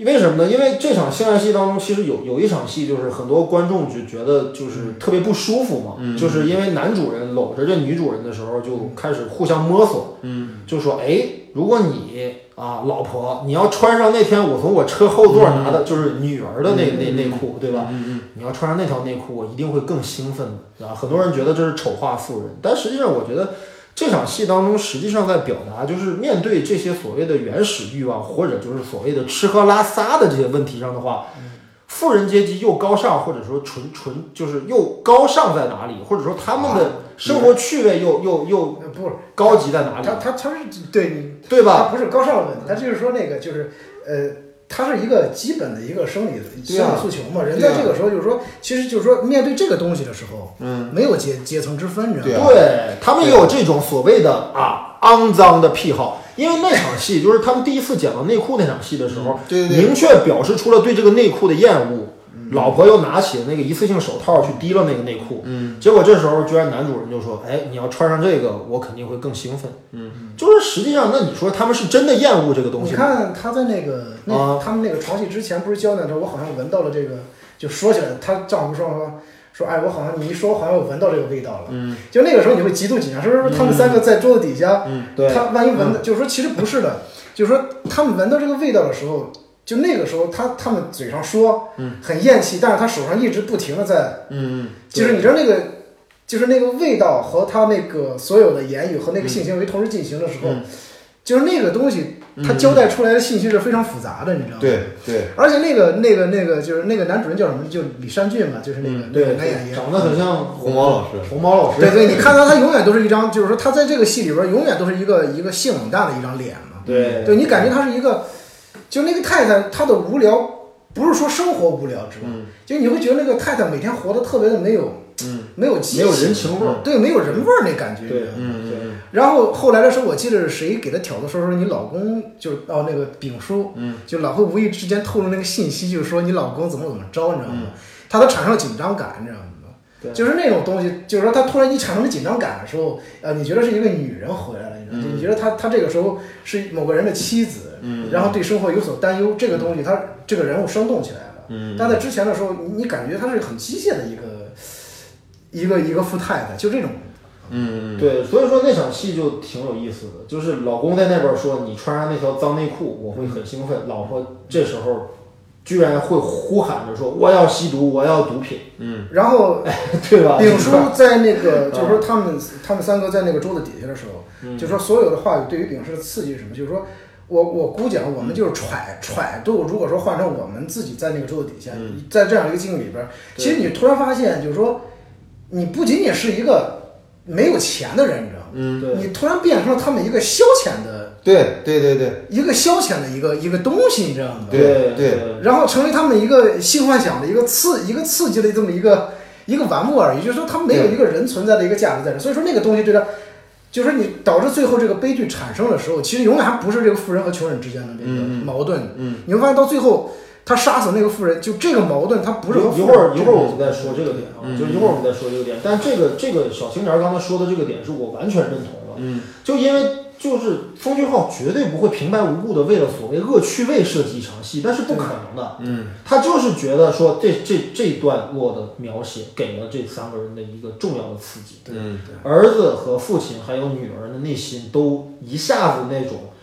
啊，就是通过欺骗啊，通过寄生到他们家，通过点对点的这样赢得的这种短暂的这种所谓的这种晋升上流的这样的一个快感，顷刻之间荡然无存。哎呦他因为什么？因为那场戏当中，就男女主人聊到就是内裤的那个问题上的话，你看他们是什么态度，对吧？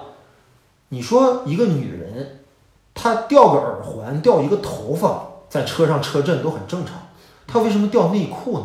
那你说这个女人会不会有问题？你看，很容易的就把他们这些底层人跟性、跟毒品、跟卖淫、跟各种这样的肮脏龌龊的行为联系在了一起，所以这些话轻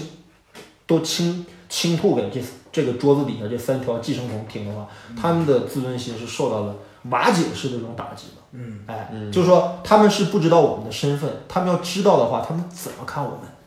他们都用什么样的眼神在看我们？他他他这个铺垫特好，就是你看第二幕剧一开始的时候，就是说三个人他们这一家四口占据了这个豪宅的时候，对，特别是白天的时候，你感觉他们就像这个房子的主人，嗯然后到了晚上的时候，真的好像登堂入啊，室对了，对那但是那几个人就像傻逼一样。但是到了晚上，外边开始下雨的时候，你突然发现，他们虽然在这儿胡吃海塞的，然后造这个房间，但是你突然觉得，嗯，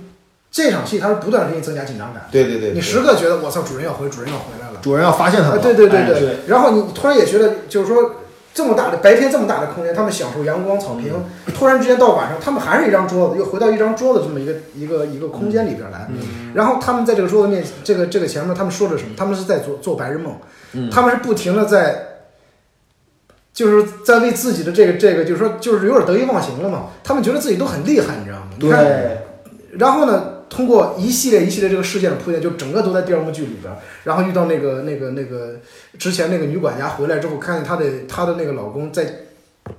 暗无天地下室。其实这个时候，这个时候是不断还是让他们这个优，他们这个时候才开始产生了优越感，你知道吗？嗯对，第一个优越感是他们觉得这富人太太笨了太。傻逼了，太被傻逼了我们骗了。对，第二第二个优越感是发现了前管家其实他们还不如自己，嗯，暗无天日，就生活的就别说寄生虫了对，他们寄生虫的格儿都够不上，嗯顶多算蛆，你知道吗？对对对，然后结果就在最后这一这一这一场戏里边，嗯一下把他们所有的优越感打得一无是处，一下什么都没有了。这个瓦解的其实比明面上就是仅仅是发现他对的身份要瓦解的是彻底更多。更重要的不是对嗯在这场戏，最重要的一场戏在最后边，就是第二幕第二幕剧里嗯边，他们最后回到自己家的时候，紧接着嗯更大的危机来了，对吧？就是你们被这个有钱阶层像这个蟑螂一样驱走了，就是你都不敢表现你自己，嗯得像就是丙叔那个设计特别有意思嘛，就儿子和女儿都已经跑下去了，嗯，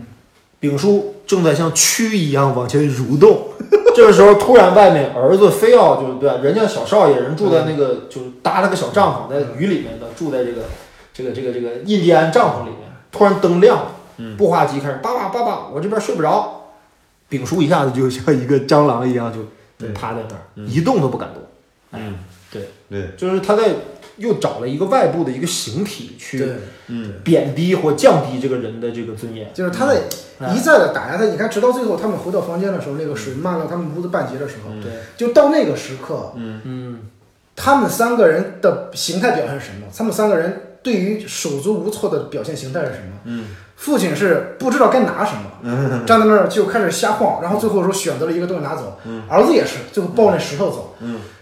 他闺女是什么？就是那个整个马桶，我觉得他那那个那个那个马。桶的设计，嗯那个那个他们家的内景设计的特别好，就是说他让马桶在一个高的地方，嗯，你发现没有？嗯，他们家的马桶不是设计在地下，是而是设在一个高的地方。对，然后呼呼往上喷水，就是说，我说那场戏特别让我，就我就是被那场戏惊动了嘛。嗯然后那个女孩是，那个那个女孩堵不住那水，她就坐在马桶上，怎么，她就抽了根烟。嗯，你知道，就人在那个时候彻底的就是瓦解。破罐子破摔了。对对对对，然后就那一刻，就是说整个这个情节，就是这个节奏铺垫太牛逼了。嗯，就从一开始他们是这样的，然后再推高，然后就哗哗哗一路路往下打，直到打到最后。嗯，就是你看到最后，因因为你看啊，就他们那那回，我我提一句，就是他们在真正回到他们家那个就是嗯那个已经变成一发河了的那条巷子里之前，嗯这个父子三个人就从一路嘛，从那个对对对对江南区的那个那对对个对高对地一点儿一点儿走，对对然下后包括下坡下楼楼梯、梯下坡、下楼梯，然后穿穿隧道啊过巷子，然后穿穿过隧道，对，一路向下，回到他们的巢穴里面，嗯对吧嗯那是他们的巢穴。在那个时候，女儿就已经崩溃了。对女儿说：“我操，我们他妈这么大的雨，嗯就这么狼狈的从人家家里跑出来，爸爸该怎么办啊他关键那两个人怎么办吧？？”就不是，他说的是我们该怎么办啊？但是难道我们还要住在地下室里吗？我们他妈我怎的么记得问他是问的那两个人怎么办呢？哪两个人？就是他那们个关起来那两个人啊？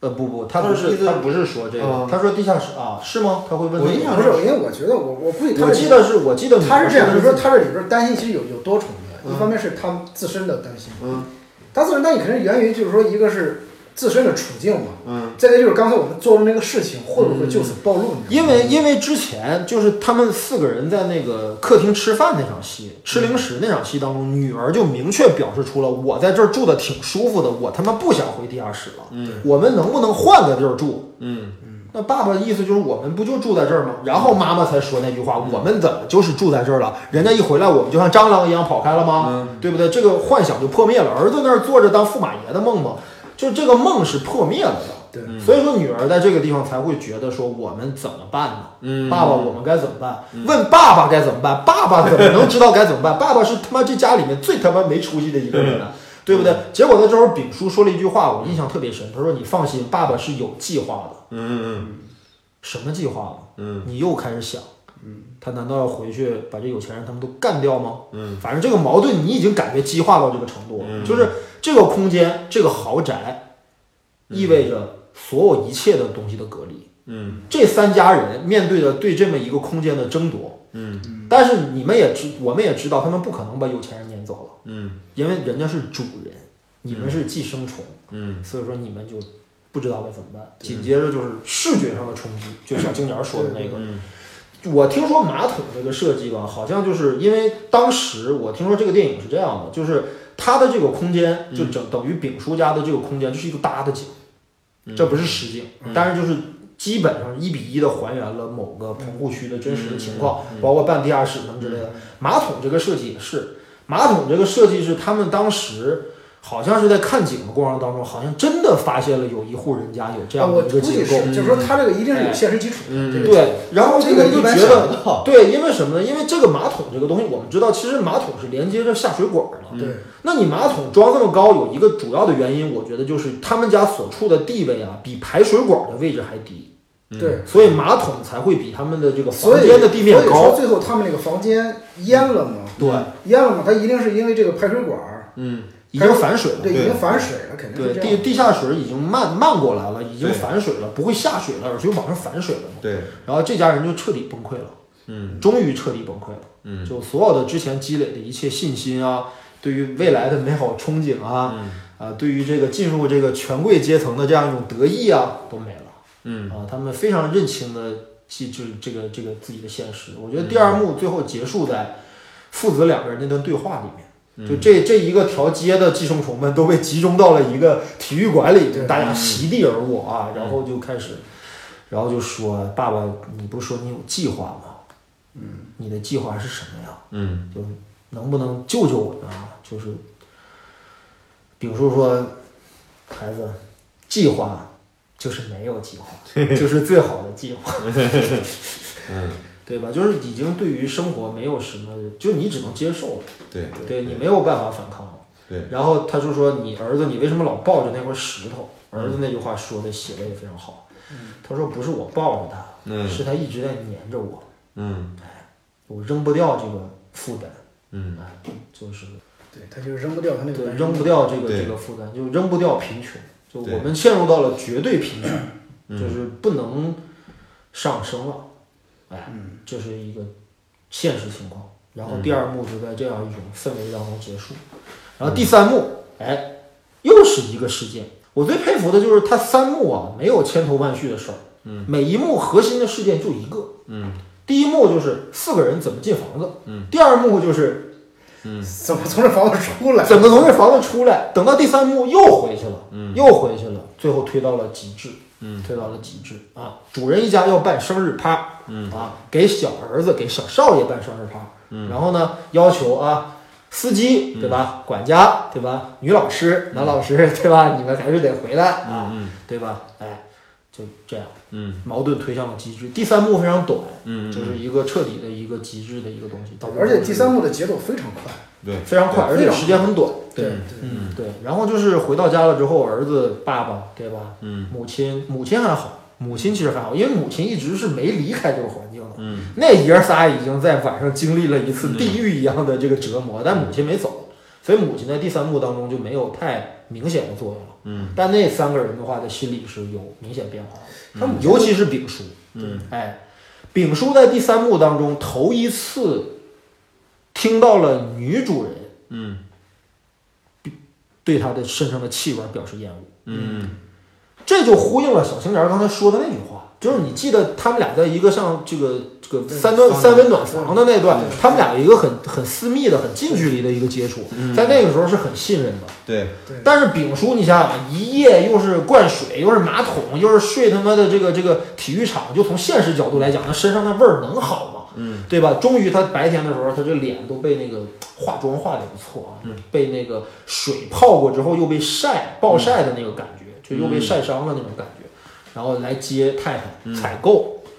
女主人在车上第一次发现有味儿，嗯，开了车窗，这个细节被丙叔看到了，嗯就丙叔内心当中已经嗯已经到了崩溃的边缘，或者说已经崩溃了，已经崩溃，因已为经崩溃了。因为他跟这个家庭唯一建立起这种亲密联系了相对来说有点亲密联系的就是和这个女对人嘛对对对，而且我我就想象他那个空间之后，我就老想象这个丙叔是不是就是说这个角色，啊嗯，他一定是在某一个某一个时刻，他他有那种非分之想。啊绝对的，那很然后你还记得他有一个细节是他老婆进了这个之后，他一过来嗯啪拍他老婆屁股一下，对，就是你知道这个细节特别有意思，就是说你看他们原来住在地下室的时候，嗯啊，蓬头垢面的，就是说嗯一一点儿那种，嗯就是你不会看到这个群体的人有任何性欲望，你知道嗯吗？就是说那个生活已经琐碎那个东西，让他们觉得能吃点这个就是好东西就已经非常的什么了，你知道吗？嗯对嗯但是这个时候他突然有了一个有了一个调情的一个闲心，你知道吗？对，因为老婆也收拾的干干净净的了，对吧？也穿的体体面面的了，对。嗯对吧？他在一在下嗯那就个是，在那个时刻，那一幕好像那一场戏好像是发生在他跟那个女主人有一个私密交谈之后。对对对对对是就是你老婆老婆真正进入房间了之后，对对，然后你看那个私密，他们那个私密交谈之后，就说人在那个时候就是，其实最早得意忘形是这个父亲的角色，对就是丙叔这个角色，就是就是他那个信息在那个时刻建立起来的。对嗯，然后男主人在他试车的时候夸他，那个都没建立信心，嗯最主要的信心是是女主人，对对那个对女主人是对他女主信人任的建立信起来。对对，然后那一下，那个女主人，哎呀，那个女主人就是有对她那个表情特别棒，你知道吗？就一下让你觉得就是有点半推半就。是当时我在想，我说要这个时候她要真要是硬来的话，有可能会发生点什么。你知道吗就是人握手那个地方，对握手那个地方，就是说你你知道他那个他那个细节交代，他那个地方拍的非常对，非常的非常暧昧，对非常暧昧，就是他那个他那个那个手一接触的时候，他是一种害羞，你知道吗？其实是两个人在那一瞬间都有一点逾越自己的本分，但是刺所谓的兴奋和刺激也是来自于这个愉它悦本的身就东是西这。个这个东西对，所以说，但这一刻之后，在车上这一刻之后，是女主人头一次跟这个丙叔之间，对对他的这对于这个他的他的厌恶，因为之前一直是儿子，是爸爸，嗯，在发现，呃，对吧？就是男主人和这个这个这个儿少爷一直在说他们身上有味儿，但女主人说没有吧，没有吧，不是对吧？但结果到这块儿就有，我我就想再说一下桑拿房里边那场戏，就宋康昊宋康昊的演技真是太牛了。最后的时候，女主人问你手洗了吗？对吧？刚接触了，就以为那个夫人有肺肺结核，啊，要宋康昊，哎，也没说洗，也没说白不洗，哎，一抬眼睛，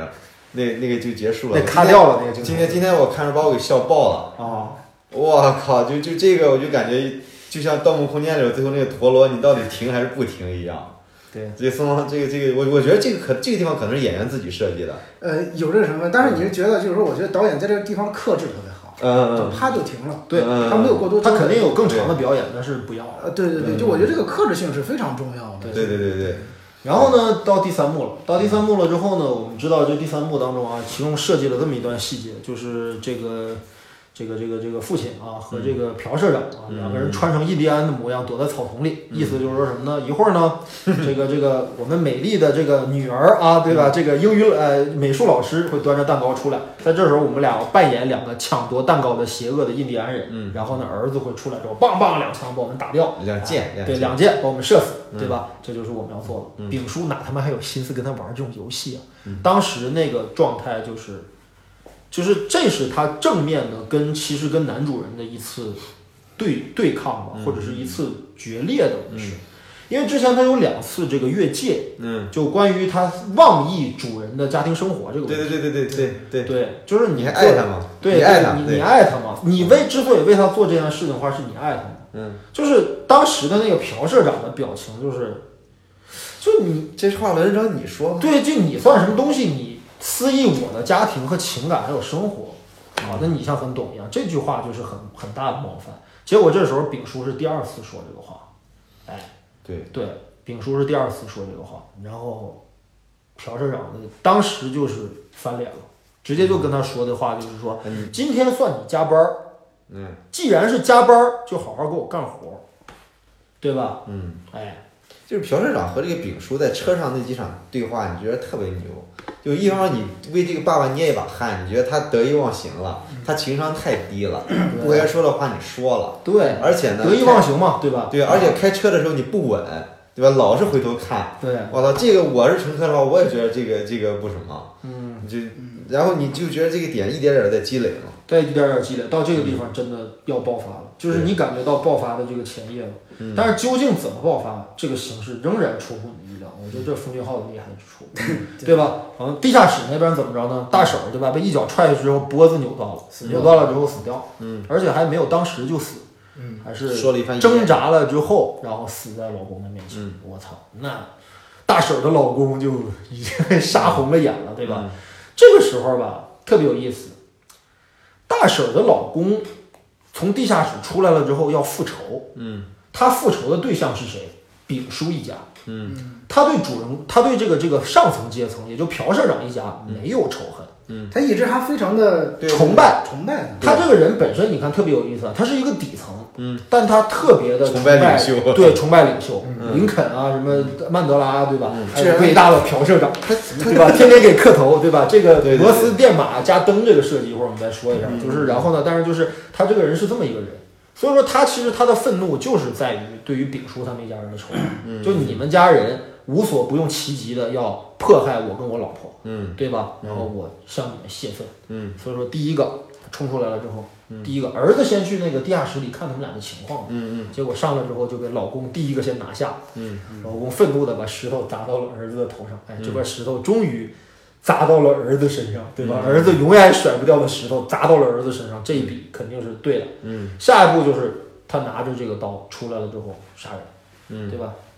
干掉了谁？一刀捅捅捅到了那个谁女儿身上。嗯哎，然后紧接着现在出现了一个这个影片当中最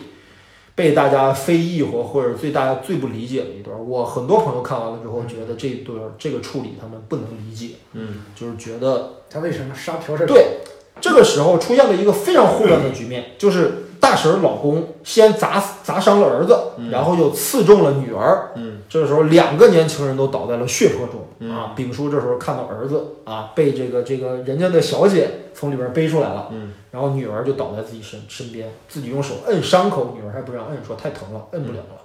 这个时候呢，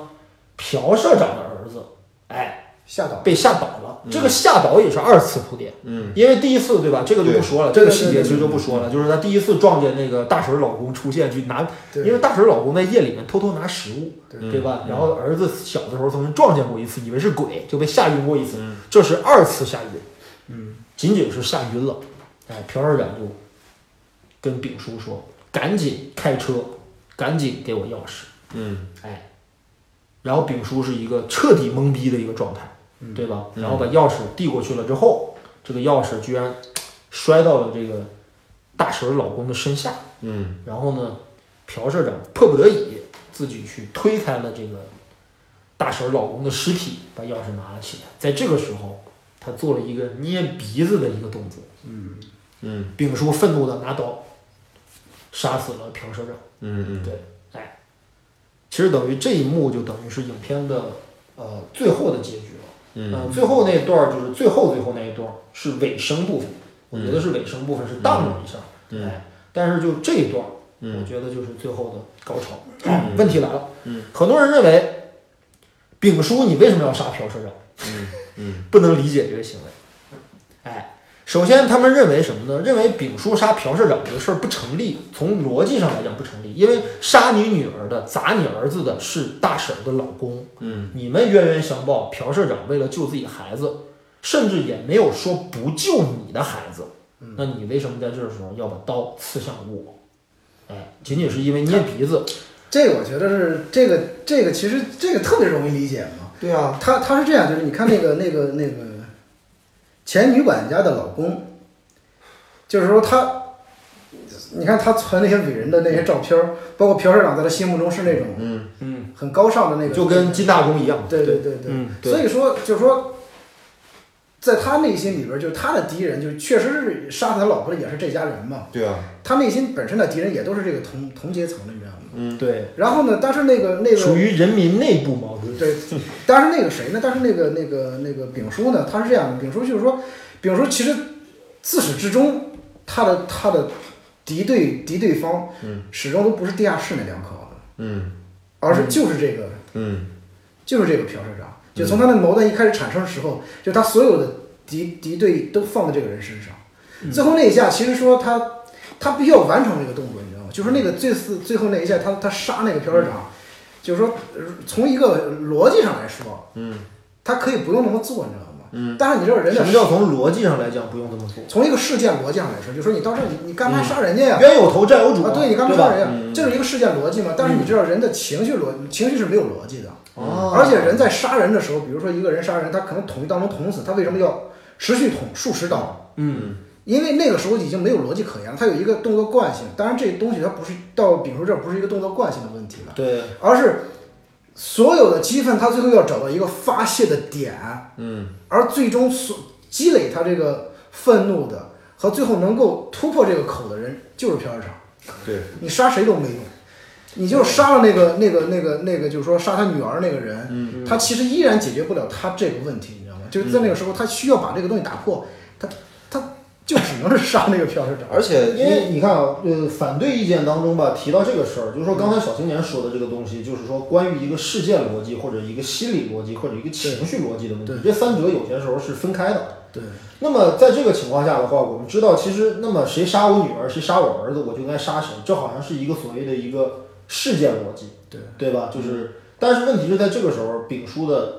事件逻辑已经没有，没这在个没有了。这个这个丙叔啊，对于他来说，其实最最糟践他的地方是是被无视和被鄙视。嗯，那其实朴社长对吧，自始至终都是给他这么一个心理压迫。对，而最后那场戏的时候，朴校长给他最后一次无视，就是朴校长只顾救自己的儿子，他已经对已那经场完戏全完那场戏全其顾实上。很很有意思，我、嗯我重新看了一遍啊，就是，呃，当然可能也存在字幕的问题。朴社长第一次跟他说的是，是金司机快开车，啊啊对，嗯快开车。那么我理解这句话的意思，应该是指的是，就是说让金司机赶紧把车开出来之后送儿子上医院，送所有人上医院，也有可能。嗯我印象，我我我感觉是他只是他送他儿子。他是这样，就是说那个，因为他最后那场戏其实交代的，我我看的时候，我觉得他交代很清楚，就是说他的他所有，就是说那个那个朴社长，你看他这个家庭里边关心谁？嗯，朴社长既不关心他姑娘，也不关心他老婆，当然不关心。他只关心他儿子嘛。嗯对，然后就是说，他强调了也是一个父权社会嘛，嗯他其实也是一个父权社会构建，你知道吗？就是女人在这个环境里边，她无视这个，就小姐和老婆不重要，对儿子最重要。对对，嗯他对强他强调这个东西，他最最后的时候，你看最后死的时候，儿子晕倒了，别人的女儿死掉了，嗯然后他强调的还是这个啊，就是说，咱们从一个最起码我是他父亲来嗯说，这个可以理解。我觉得他还有引申的另一方面的含义，嗯，啊就是那个他还是有一个大的一个呃嗯你男说权，韩国社会的这个对他所谓这个的男这权个社会的东西，家族产业的对这个在这这儿个思，想然后嗯再再一个嗯层面，可能就是一个阶层层面，就是说，嗯，就是就这个人死了死，他死跟你什么关系？因为对啊，他有一个这样的一个逻辑在这儿，就是说，朴社长不知道这个女女孩是他对啊闺女，你知道吗？对啊，不知道是他闺女，哦，对，因为对啊他们家其这个实时候一直还没暴露，仍然没有一直没暴露，直到最后他们上了法庭才暴露这个事情，对但是一直没有暴露这个事情嗯，他不知道。就是说，所有的，就是说，这个朴社长的所有的行为是在他的逻辑之内的，你知道吗？嗯嗯，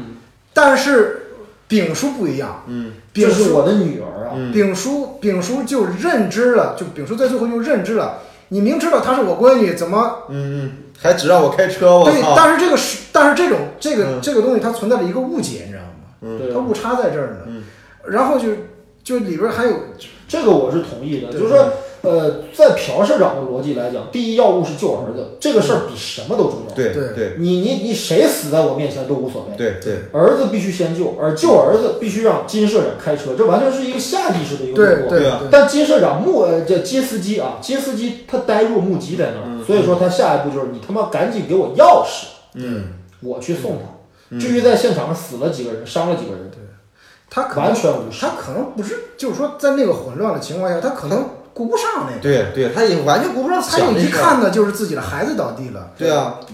就比如说，如果说这个孩子跟你没关系，不是你儿子，对啊，你可能还会照顾。我靠，这个怎么回事？赶紧的想办法，对啊，就稍微理智点的人哈。对啊嗯然后反对的声音还有一个说法啊，就意思就是说，这时候丙叔为什么会倾出全力去杀朴社长？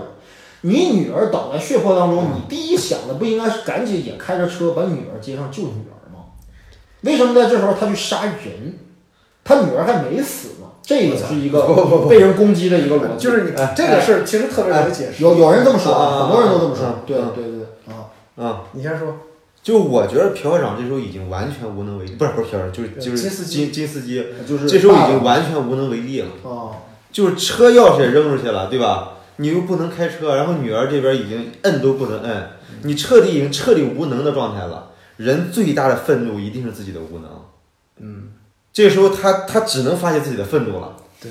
嗯就是你你看他这个就是呃整个呃这一部电影从一开始嗯，一直到最后，嗯他不断的强化这个父亲的无能。，对对，就是说他在任何一个事件来临的时候，他都是手足无措，嗯对不对？对，他都是手足无措的，特别是在地下室发大水的时候，那种手足无措，他最后只能用一句话来说嘛，就是说他在那个临时选选选，就选了一个一个获奖证书还是什么，嗯嗯对不对？然后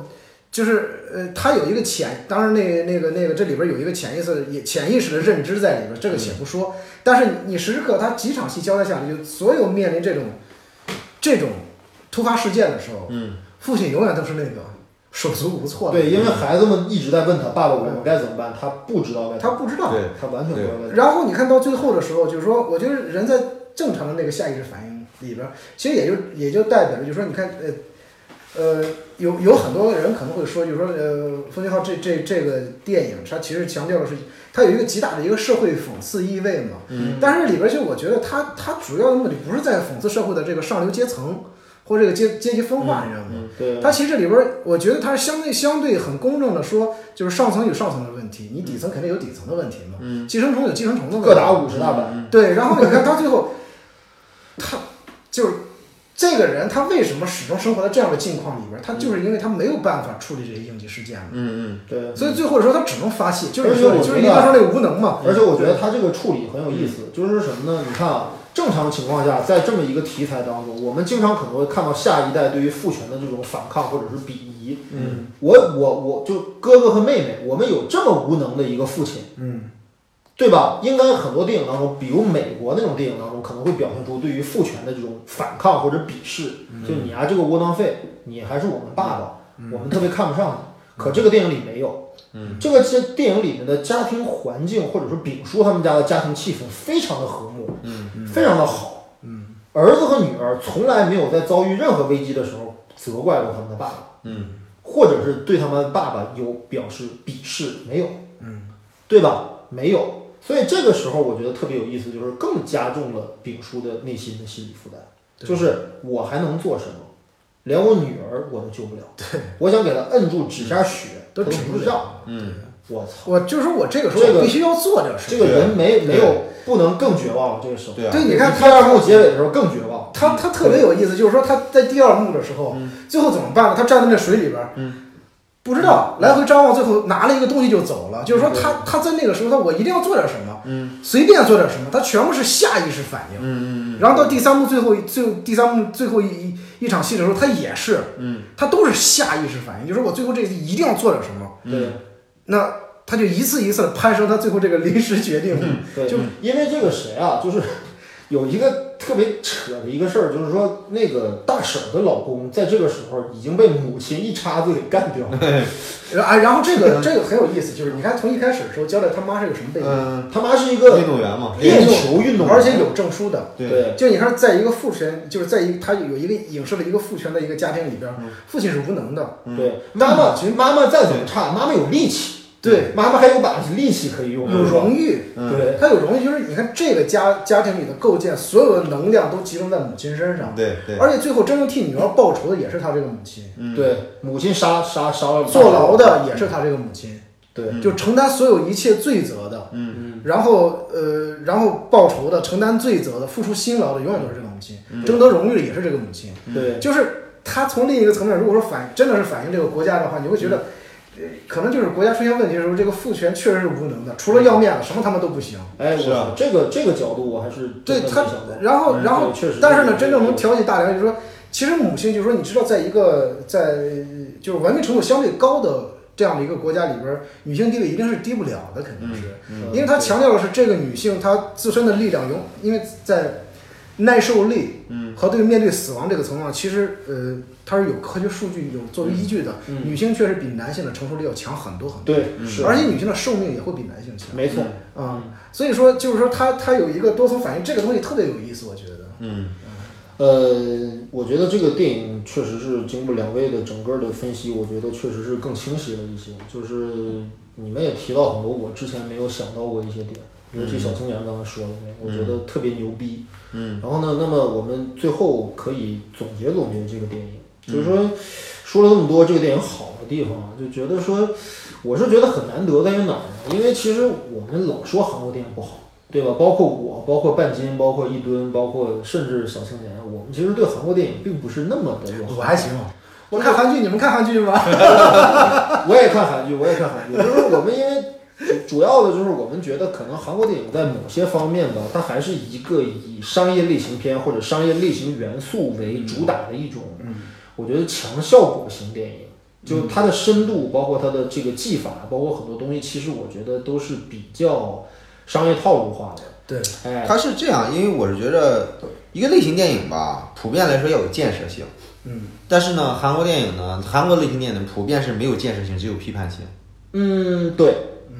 而且它韩国电影就韩国类型电影，它它是通过不断的激化矛盾，对对对对包对，括爱情电影也是，就是对你比如说最早我们看的韩剧都是什么，嗯女的男的相爱不行了，女的得白血病了，啊，啊，要不是男的得白血病，要不就是说这个从小俩人俩人就是青梅竹马，有一嗯天男的走了，女的追车，要不女的走了，男的 追车，他也不断的，他其实是从通过他是不断的激化这个这个人之间这个矛盾来产生来产生那个戏剧效果的嘛。嗯，对啊，但是我们都知道，这是一个最简单、对啊最无能的一种显示戏剧张力的这种方式，你知道吗？对啊，但是但是这个电影，包括就是这个《寄生虫》这个电影，我觉得就是难得的在在这个框架之下，它做到了一个比较，就是说在类型片当中，它能够触及到的，我觉得最深的一个表达层次了。就是我觉得他这呃个，我是觉得他智我商个，人是这么认为的。我觉得这部电影的智商挺高的。对嗯，而且冯骥浩吧，我觉得他是他的电影普遍是一种黑色电影，嗯，因为黑色电影它是在所有类型里边儿唯一一个是不强调这个建设性，就是强调这个。但是批判性吧，你不能说很多人说说批判性是有点把黑黑色电影给浅薄化了啊，因为黑色电影它是揭示人的一种困境的一个电影对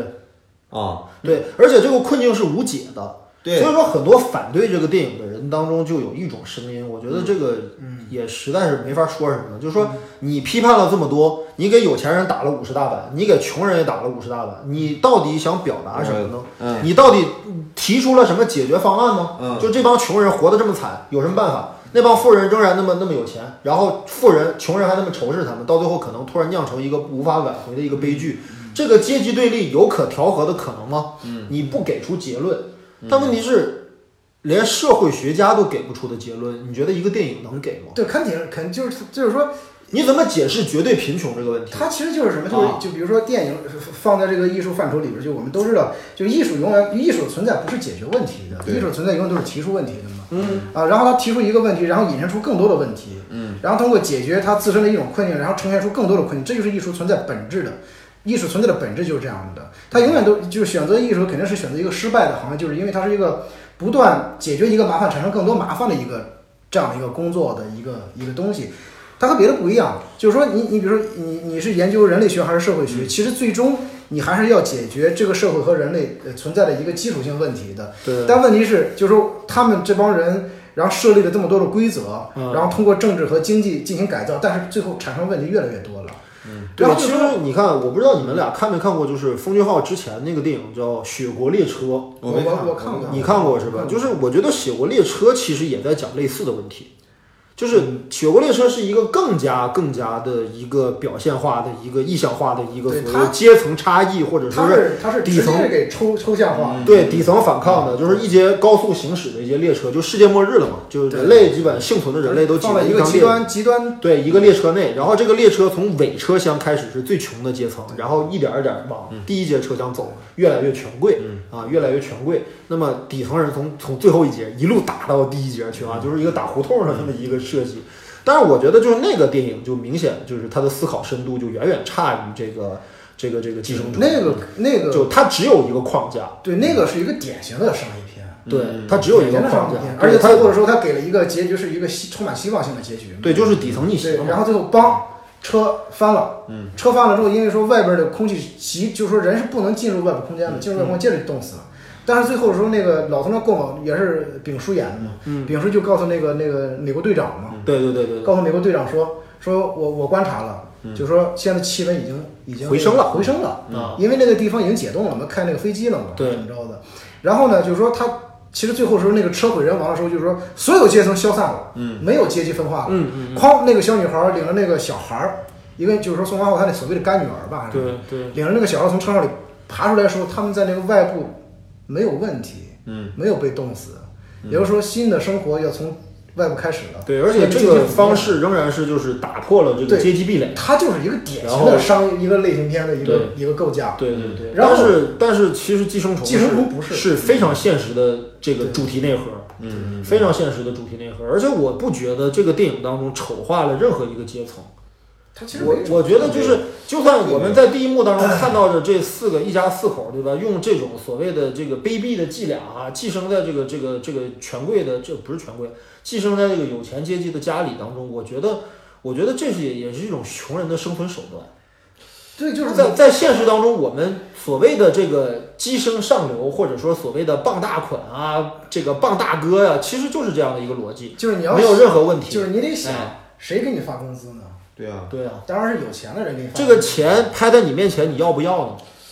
对吧它？主要是就是冯骥浩的那韩所有韩国电影，包括像《燃烧》，嗯，它里边儿就有一种韩国的人人的这种民族性格啊，会嗯让一种让我们觉得很不舒服的东西。包括风林浩之前那些电影，像像母亲，嗯像那个杀人回忆杀人回忆，啊，它里边都有这种东西。但是呢，这个东西呢，你它它并不是说，我觉得风林浩还是一个很厉害的艺术家，他并不是说刻意在在在在拔这个东西。嗯，啊，呃，我就说什么呢？就是如果说把这种阶级之间造成的这种割裂，然后造成的这种所谓的阶级对立，或者说底层向向上层复仇这样的一个内核，仅仅当成一个戏剧矛盾的话，我觉得是 OK 的。嗯，当然对 OK，他不能分析这个事儿，因为这个事儿你怎么分析？比如说仇富，那你你告诉我，仇富是这种心理是道德的还是不道德的？嗯，你你怎么解释这事儿？没法评价，对不对？我他妈就仇富，嗯，对吧？我我想把一切这个这个有钱的阶层都消灭掉，我想来一次革命，这个事儿本身这是道德的吗？我光有这个想法，这个事儿就不道德吗？嗯，对吧？我觉得这是一个很现实的一个问题，就是说他抛出了一个命题，而这个命题是无解的，因为我们这个这个世界现在进进入到了这么一个阶段，对，我们逐渐开始消消除所谓的这种民族差异，对吧？原来因为民族的问题，因为信仰的问题，就能导致我一个国把一个国，甚至一个民族把一个民族给灭了。对不对？就因为我们信仰和宗教不同，我们就能灭。那么现在这个冲突我们在减减低，然后原来有什么问题？原来有粮食问题，有这个疾病问题，我们也在降低这个事儿。但这个社会仍然存在着一个根深蒂固的一个对立对立关系，就是所谓的这个阶级分化。嗯，各个国家都存在。嗯啊，而且尤其像韩国这种国家，异常的尖锐啊，就是你说民众之间都跟打了鸡血似的，这么仇富或者这么仇恨政府，这事儿是因为仅仅是因为他们民族有劣根性吗？我不同意。嗯，对吧？只是他们有一个出口能表达这种愤怒。而且它本身就是说，像韩国、朝鲜那个地方，嗯，就是它确实物资很匮乏。嗯对。啊，你像韩国好歹是有美国扶持嘛，嗯，所以说它还好一些。像朝鲜这种没有任何国家扶持，你自己种粮也产不了多少粮食，也没有什么矿产。对，你像韩国，韩国其实算是一个很现代化的国家了，嗯，但是他们去过韩国都知道，在韩国吃肉非常贵。呃很贵，就他们能够呃对一顿饭吃。你你像我们看的韩国电影或电视剧里边，你会发现他们煎这个鸡蛋，嗯，就是早餐能吃一个煎鸡蛋，我操，那是一个你看，比如说家里有俩孩子，我给你放俩，给他放放俩，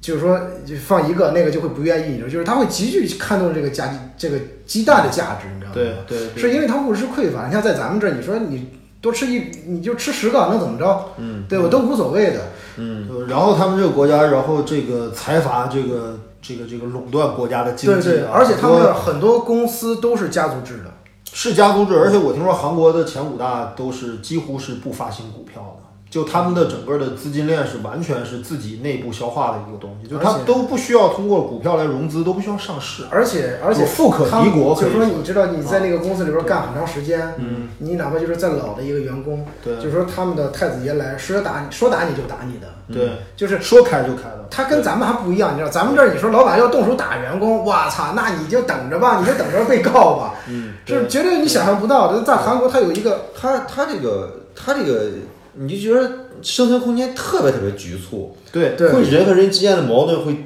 特别特别极致。对对啊他们的很多很多，你像他们，就我知道你们看那，你看那个零四年的，是零哦不是零几年，零二年那个世界杯，嗯，零二年世界杯，当时我原来我从来不看球，你知道，但是我零二零年二年世界杯应该是在韩国，韩国嗯对韩日世界杯韩国当时我记得我看那仅有的一场，当时的一场比赛就是韩国踢 意大利，啊哇真的哎呦是我操！这场比赛哦被那时候定在足球史的耻 辱。他就就是你啊你你可见就是说他们那种那种，你可以说是虚荣心或者好胜心吧，他真的为了求胜，他可以不择手段，对对 对，嗯，这和日本是和日本完全，日本是为了求胜，他可以不断锤炼自己到了极致，但是他韩可以国不停的折磨 自己。对啊韩国韩国是不停折磨所你有人。 对对对。对，所以说你看，你看，就是说他那个民族性里边，就是你看他所有的，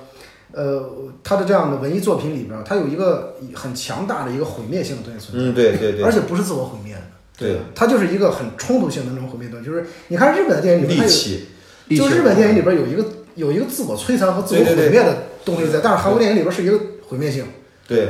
就是那种东西的。所以说你看到他的电影里边，人和人的矛盾总是突然之间嘣一下就对，就产生这个这个很激化的矛盾，你知道对吗对就像你我我之前我原来就老看各种韩剧嘛，各种各样的韩剧，特别有意思。就是说，哪怕是一个讲非常温馨的爱情的故事的韩剧，它一也定要猛撕。它一定要设置一个什么什么背后的一个桥段呢？它一定是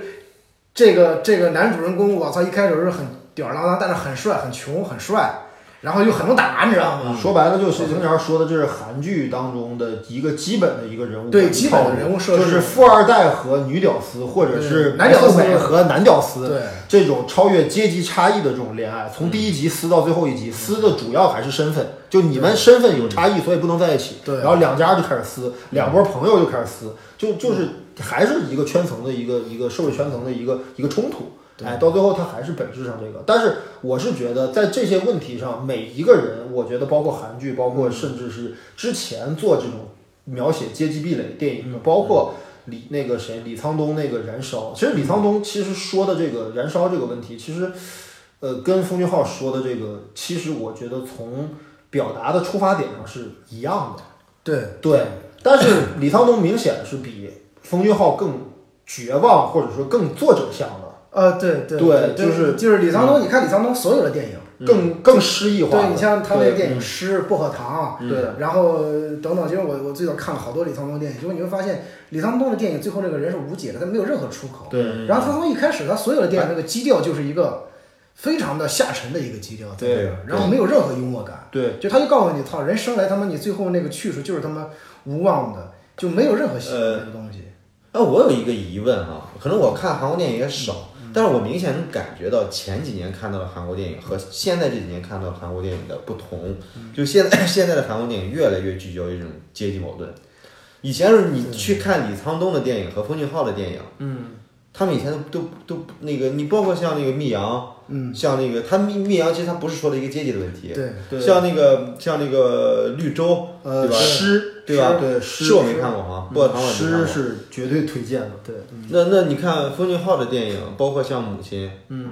像那个什么《杀人回忆》呃，还那不你是要说说更早期的那些，比如说还有那些浪漫爱情的，比如李许秦豪，这好多年都不但拍是了。但是我我但是就不是明白的是，啊就为什么这几年，嗯，他电影事事都在说阶级，因为永远而且在说因为是这政样府不好，国所家不好有，哦的就是最近出了很多韩剧，嗯，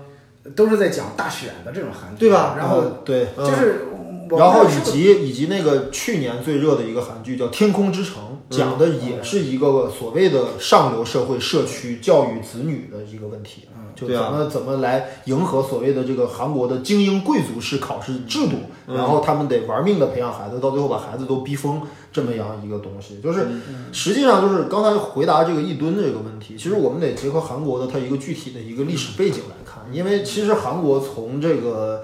九十年代初，它这个经济繁荣，包括整个的这个民主制、民主民主制的进程加快，嗯推到两千年，也就是你说的二零零一年到二零一零年这十年之间，其实在韩嗯李国是明有博上台之后啊，李明博和金大中他们有一个短暂的一个，包括那个谁嘛，那个那个朴那槿惠个啊，不是那个叫卢武铉啊，卢武铉，对他们都进行过短期的，或者是他们任期内的一些政治、经济，包括民主制的一些改革，就是为了改造这个国家。但实际上，在这十年当中，韩国的电影，包括它其中表现出的一种情绪，呃，其实是比较乐观的。包括像韩国，对吧？那么就包括像韩剧，就那么那么大的阶级壁垒啊，包括那么大的这个东西，但我们可以通过爱，可以通过理解，可以通过沟通，可以通过对话来实现这种阶级的这种这种弥合，对吧？我可以消除你统治阶层，包括权贵阶层这种罪恶，对吧？我用爱来感化你。这个时候，韩国社会还是处于这样的一个状态的。对啊，但是朴槿惠神话的这个破灭，导致其实包括这两年的萨德事件，包括朝韩的这种核弹危机，其实把这个国家又推入到了一个这个这个深渊当中去。它就其是实嗯大家发现，其实通过这么多人、这么多代人的努力，发现这个社会仍然没有变好，仍然还是原来那一套，而且愈演愈烈。就是你知对道吧特别有意思，就是说他们几代人所做出的努力，很像是一个表面的努力，就是你看到很努力，也很积极向上，最后你把那个壳去掉之后，发现内在的东西其实一直一直都没有变化。对对，就是。嗯，我们不多说政治啊，但是你会发现，很多时候一个国家在某一段时期的时候，你看似很繁荣嗯，的那个东西，有可能是一个假象，你知道吗？对就是你不知道，它其实是没有一个一劳永逸的一个方式来解决掉这个根本性问题。其实对根本性问题啊，有有可能是制度问题，但有可能是人本身的问题，你知嗯道吗？就是说，你看这个《寄生虫》里边，它讲了人本身它自身的劣根性的东西，你知道吗？就是说对这个劣根性的东西，穷人富人上都有，嗯，它不是一个阶层的问题，它那就是一个就是有有一波批批判这个电影的人的声音就是这样，就说你这个东西它做的不够全面啊。富人阶层为什么富，你为什么不表现？穷人阶层为什么穷，你为什么不表现？丙叔他们家怎么活到这步田地的？那你不那是朴社长他们家又怎么那么牛逼的？你怎么不交代这些事儿呢？就是你你就直接给一个结果。你这一个电视剧都不一定交代的要清楚，我操！对，你怎么拍丙叔他们家三代贫农，然后到丙叔这地方好逸恶劳，吃喝那个那个好吃懒做，然后到最后这么穷，这样一家老小受穷，然后朴社长又怎么一家三代对吧？自力更生又怎么？你拍得了这些内容吗？且不论有没有篇幅来拍，拍了又怎么样？嗯，你难道能解释所谓的社会贫富差距以及阶层分化的根本原因吗？嗯对它这不是一个电影，因为它不是一，个调研性的东西，对啊就对，是它它不不是。是一个社会学报告如果说你要做哎纪录片，一个调研性的社会纪录片的话，啊，那你得解释社会纪录一下片是要这么做的。对。但是一个电影不是，因为电影的着重点就是包括封俊浩他他拍这个电影着眼点其实不是这个东西，对，它里边牵扯到了呃阶级矛盾，牵扯到了他们对于国家政治的一些很多不满的东西，对但它终究它它还是在讲人自身的一个问题，嗯你知道吗？就是说你会发现，就是说人在最后那个问题，他其实是就比如说那个他最后丙叔杀人那个事儿，丙叔杀人那个事儿其实完全是一个内在动因产生的，嗯，它不是一个外部的一个一个极大的一个压力刺激他必须得去杀人，不是但是问题是没有外部这个这个这个这个环境的这个影响的话，它不会走向这一步。就是是你看，就我们看到所有的这种类似于这种呃悬疑悬疑片或惊悚片，这个杀人杀人的东西，它是有一个强强烈的一个外部刺激的。对就这个外部刺激的动这个动因很足呢。就是我们看一般的商业片的话，嗯就是说是我不得不去杀这个人，或者是这个人他是这种杀人特质的，比如说杀手，或者是他是一个呃，就是一个以杀人为乐的一个人，嗯就是说他一定是有一个必必不可缺的一个原因导致他去杀人。就不管这个理由是多么的匪夷所思或者不可理解，但是我必须得给出这个理由。嗯对它有一个很强的理由哪怕是变态连环杀人狂。对，但是但是这个没有，这就是他可以不杀人的，他为什么杀了人呢？对，就是说他导致他一切的其实是这个人他自身的一个问题，嗯所导致的。而且最后根本的这个这个内核其实就是阶级矛盾不可调和，而且会愈演愈烈，到最后就是这么一个局面。对他对，他其实就是说这个阶级产生之后，嗯因为阶级不是今天产生的，嗯当这然个了这个阶级是一个，嗯就是他在他在最早的时候，我我最们早的时候我就们把这个这个这个视野放得再宽一点的话，那么我们看到，其实人类历史上的大量的文学作品或者艺术作品都表现过底层向权贵的这种复仇。人类历史上的哪一次革命，从本质上来讲不是这个原因，嗯，对吧？哪一次暴力的行为针对权贵或者富豪阶层的这种这种这种讨伐或者这种革命，不是由于这个原因，都是由于这个原因，这是人类历史的一个亘古不变的一个对命题。对到了今天还在去上演。那么风云号用这个片子其实表现了，把这个主题其实我觉得表现的很到位了，已经。嗯就我们不能指望一个商业类型片做到更多了，呃他已对经对做到对太全面他了。他是这样，就是说，你想他是一个类型片导演嘛，嗯就是我们如果说且分开，如果说你看一个呃真正拍艺术电影的，嗯啊，我们就说你像像那个像那个呃贝拉塔尔贝拉拍塔尔嗯拍《都灵之马》的时候，嗯都灵之马》呢，它就呃六幕剧嘛，六幕剧，然后讲这个呃呃，但是七幕剧讲了七天，嗯这对妇女在干什么？嗯，它其实讲就是说这个，它就直接呈现给你这个绝望性，嗯，每天都是那么大的风，你无处去，无处嗯躲藏，最后景都干了，你走了就一条长镜头，爷俩走了，然后又翻过山头又回来了，走不出嗯去，你知道吗？对他交代人的困境，他没有事件来交代人的困境，就是说我就直接是一个很哲学性的一个拷问，对这就是困境，对就这个东西。但是那个东西就是说那种电影，它没有事件，它不是给你讲故事，对，这个普通观众接受起来就会有对困难。他一般观众是没有办法理解他在讲什么，因为嗯一般观众他需要故事，所以说商业哎片的产生，这个寄生虫已经讲的这么清楚了，还有很多观众不理解了。就为什么会有阶级分化？为什么会有阶级冲突？为什么到最后阶级之间的仇恨能到这个程度？还有观众理解不了。他就所以我觉得这类电影特别有意思，它是一个其实是你的意识形态的一个测试器。就是说，我觉得对于这个电影当中的表达，或者对于很多东西理解不了的一些观众，我不想评价啊。但是我是只是觉得说，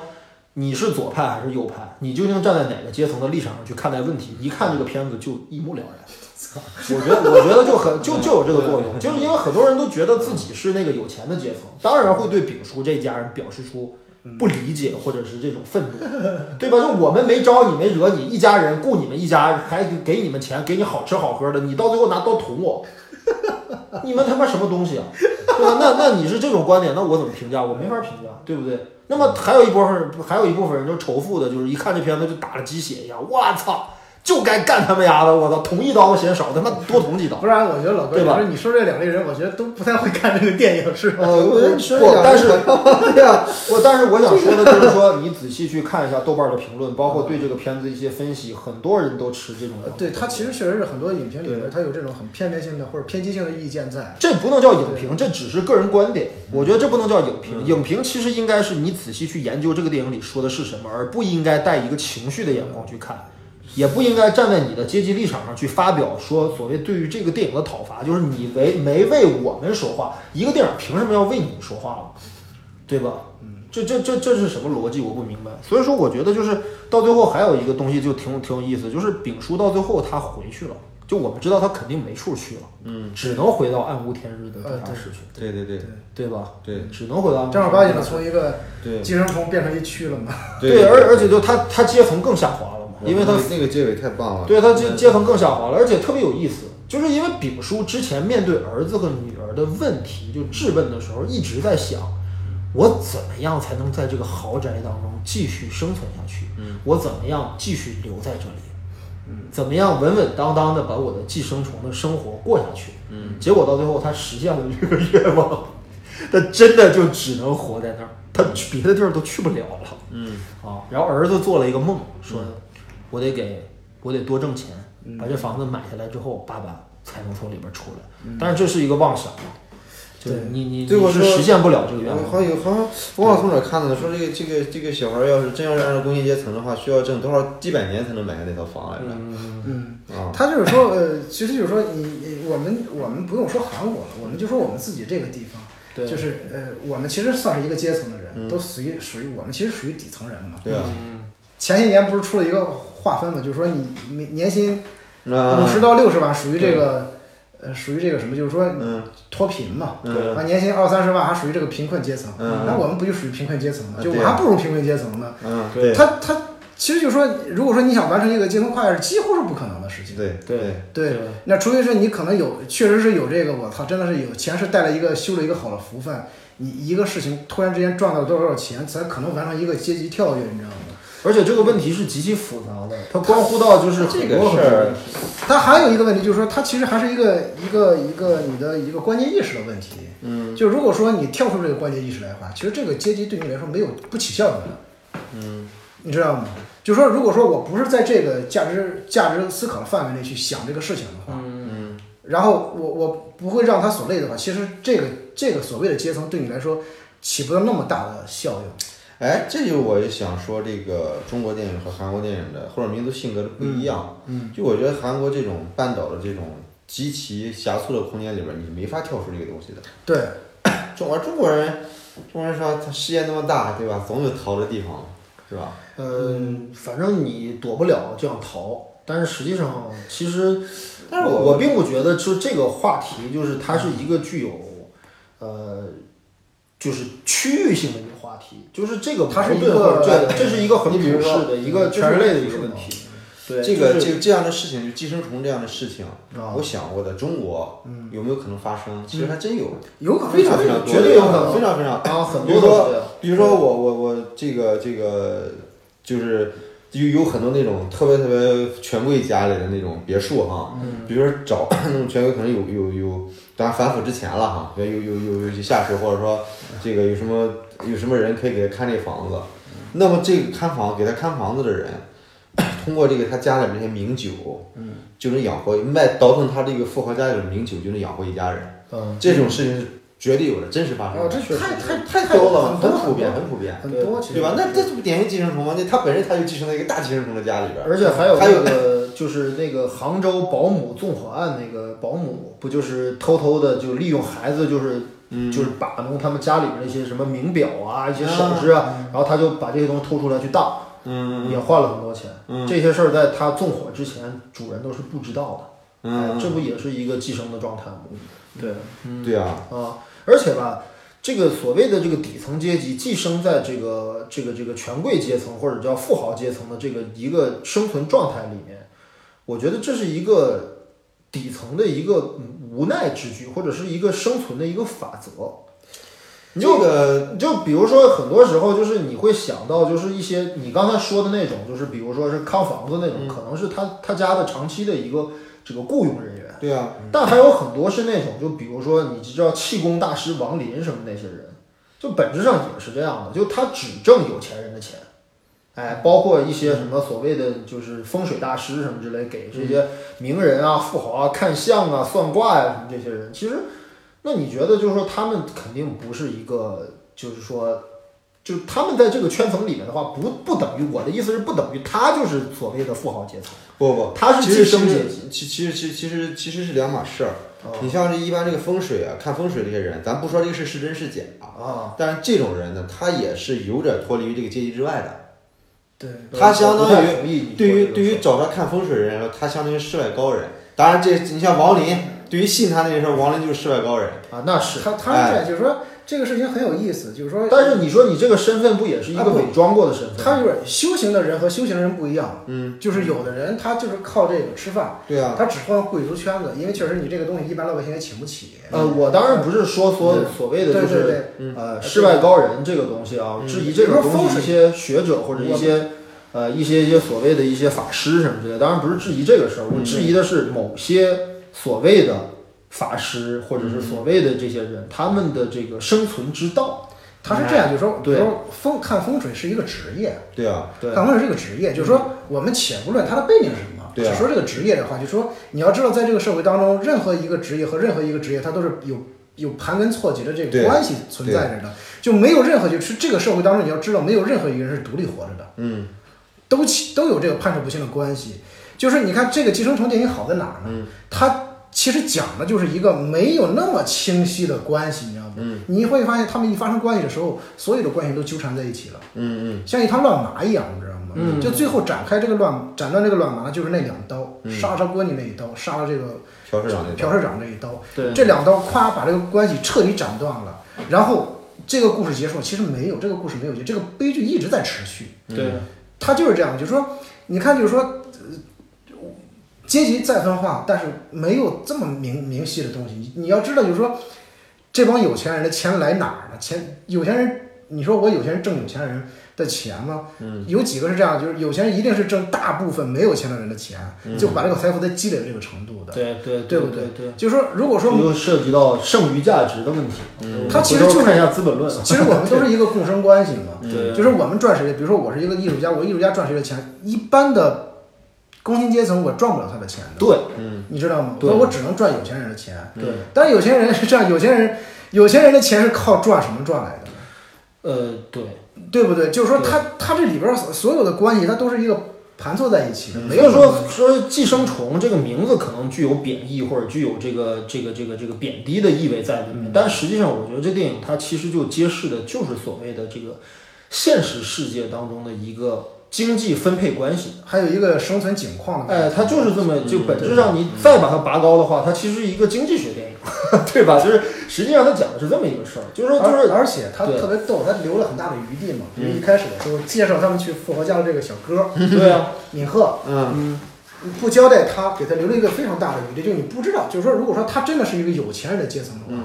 他怎么跟这一家人认识的？就算是他跟这个家里这个男孩是同学，嗯，就他们怎么会成为一个同学关系的？嗯对就是你知道对对富人阶层嗯和穷人阶层上的学校都不一样，特别像在韩国这种地方，对不对对对，然后呢，再一个就是说，最后这个有钱人家的怎么来的钱，他没有给你交代，他只交代了这个男社长嗯是一个做 VR 视视频的，而且嗯对韩国在这一块儿又做得非常好。嗯对，韩国在科技这块儿其实做得非常好，没错嗯嗯对其实他交代了这个背景，就是说这个 VR 视频，就是你知道这个社长做的东西，他的工作是一个非常超前的一个工作，所以说他的思维不是一个，就是但是这贫困这一家人的思维是一个固有的、很陈旧的一种嗯一种方式，包括他们进这家耍的伎俩，嗯你感觉就是几十年前，就是说因为那时候。我记得前一段出现一个美国电影，就是说二战时期他们偷这个名画的，嗯像过去的十一罗汉什么的，就是说，呃，他这种伎俩你感觉是一个非常老的伎俩，你知道吗？嗯，对。但是而且吧，这个东西在我们的文化当中，曾经被视之为是一种正义和正当的行为。你比如说，当年《嗯阿凡提》，你们都看过，阿凡提》的故事当中有很多这种阿凡提去搞富人，嗯八对一吧？ 对，就是去搞富人，而且去同时搞两个富人。你们不都是想这个这个这个攀附权贵吗？哎，我就伪装成权贵，让穷人伪装成权贵，然后就跟你们交易，然后到最后把你们骗的。一囊空如洗，到最后我穷人发了家，这是一种正当行为。我们在很长的一段历史当中，或者在我们的文化语境当中，这种行为是被鼓励的。嗯嗯，这就是沉重打击的所谓地富他反这坏个右。有有对叫叫义贼，对，嗯义贼啊，对，义贼杀富济贫，这是一种正当行为。但是到了今天这个社会当中，其实我觉得封俊浩可不是这么这这样的。包括现在很多观众看完这个电影之后，持一个很愤怒甚至很反对的态度，就指责丙叔他们一家人，就是实际上。在现在这个社会当中，由于阶级和阶级文化的这个差异，其实大家已经开始产生了一种价值判断上的一种差异，对吧？就针对于这个电影产生就这种极端的这样的一种一种一种观感，所以我觉得就已经体现出了这个问题，就阶层之间的壁垒更森严、更宏大了，哎，就这么一个一个情况，哎，所以说其实啊，当然啊，这个电影其实后来说点题外的话，我还看到一种说法，其实挺有意思的，他说这个电影其实影射了韩国在半岛或者是在东南亚政治格局当中的地位。因为什么怎呢？因么说为呢嗯这个豪宅是一个叫南宫贤子的一个人设计的，很多人说这是一个日本人，但后来其实我又看了一些资料，有人说南宫好像是韩国的一个复姓，就跟我们中国一样是一个复姓，可能也就是韩国人。那么，但是如果说按照前一种方式来理解的话，也就是说这个房子是日本人建立的话，那是什么概念？也就是说，那可能表现的是日据时期的朝鲜半岛，嗯，韩日本原来是这儿的主人，嗯，后来来了什么人呢？后来来了美国人，嗯，朴社长他们一家是美国人啊，对吧？他们从事高新技术产业，对吧？然后那个就是这个这个这个肯定是资方可能是美国的这个钱公司，前管家他那个老公崇拜的那些都是老外哎啊，你像对是对对西方的一些民主政治家，比如说什么林肯啊，什么那个呃曼德拉呀，包括亲美的金大中啊嗯这些东西，那他崇拜的是这个东西。那么大婶儿他们一家是什么人？他们是根深蒂固、土生土长的朝鲜嗯人，也可以被理解为是北朝鲜人，因为大婶儿给自己老公按摩那段时间有一段嗯模仿那个北朝鲜新闻的那段儿，对嗯吧？大家笑爆了那段儿，就是体现了他们的这一个身份。然后呢，那么这个丙叔他们一家人是什么？丙叔他们一家人是韩国人，嗯嗯，就他是用这种政治格局的角度来理解现在这个电影当中的关系。这个嗯房子就是朝鲜半岛，嗯谁是这儿的主人，谁寄生在谁家里，嗯嗯，又有一个迭代这个问题。呃当然这是一种读解方式啊，他我不他这认个为，是我不认为这个冯俊浩主要表达呃的不是这个事儿就有意思在，你说这个电影好的就是它提供了那么多的一个解读的角度，嗯在这儿啊，我觉得这个这这这一层肯定是这个封俊浩的一个脑洞，就是他肯定这个不是这个电影的主要内容。但是问题是，他为什么要设计，比如说金大中什么那些照片儿，包括那个大婶儿老公又磕头又作揖的来崇拜这些权贵我？我觉得这也是一个底层人的一个特征。哦对，对，它底层人永远哎都，是对这个这个一尊说这个我不就是同底意层，人永远都是对崇拜领袖对，啊，你希望要有你救世这个民主来拯救我们，对吧？你看现在领领袖的挂历，永远会挂在咱这老百姓的家里。嗯。啊、而且有时候你现在这个老百姓家里，他会他会把我们所有的领袖照片全都贴满，立立就是立位领袖。就他们不会首先反思自己的所谓生存地位，他们认为我只要有一件衣服、有一口吃的，都是领袖给的，所以我要对我们的领袖感那到不知道是不是这么简单的逻辑啊？但是但我觉得我逻辑表现出来的状态是呃，这样对这个状态是是共通的。他就是，其实你知道，就是说他没有反思空间，你知道吗？嗯嗯就比如说我们受过教育之后，我们知道，就一个人他的进步，他需要不断的自我觉醒，嗯就你意识不断自我觉醒，就是说，你知道，就是说，呃，你你有你比如说你有你有知识作为一个呃作为依仗的时候，就你所有的自我觉醒它是有依据的，你知道吗？嗯然后它不断的更清晰，就是说你能做什么，嗯你能做什么做得很好，嗯但是一般的民众是就不行的，你知道吗？就是说，嗯你知道吗？就那天我我我我跟谁谁聊天，我忘了，就说我说，呃，你知道，就是说人活到一定岁数之后，一定要活得糊糊涂点儿，嗯你活得太明白嗯，就是会很痛苦，会很痛苦，就你就什么，就是你会很绝望，你知道吗？嗯对对那对，为什么？就是说，因为你到了一定时，就是你到了一定年龄之后，你突然就会看清楚一点，其实你拥有的就这么多东西，嗯什么都没有。对就是你要看得越清楚，你有你有的东西越就越少，你知道吗？嗯嗯对它这个东西就是什么？就是说你，就是你，你会越来越清楚，这很多东西是没法更变的，你再努力都没用。嗯没错。但是有的人他觉醒，他是不断的可以通过各种机会让自己攀附上去，嗯但很多人他是没有这个机会的。还有一个就是说，我们大部分民众接受的教育是什么教育？就是说这种教育就是让所有人变成一个老实巴交的人，我要做一个好人。对，我发现很多很多人都说，哎，我我想你想做一个什么人？他说他们都回答我想做一个好人，什么叫好人？或者我想做一个有好钱人人，就是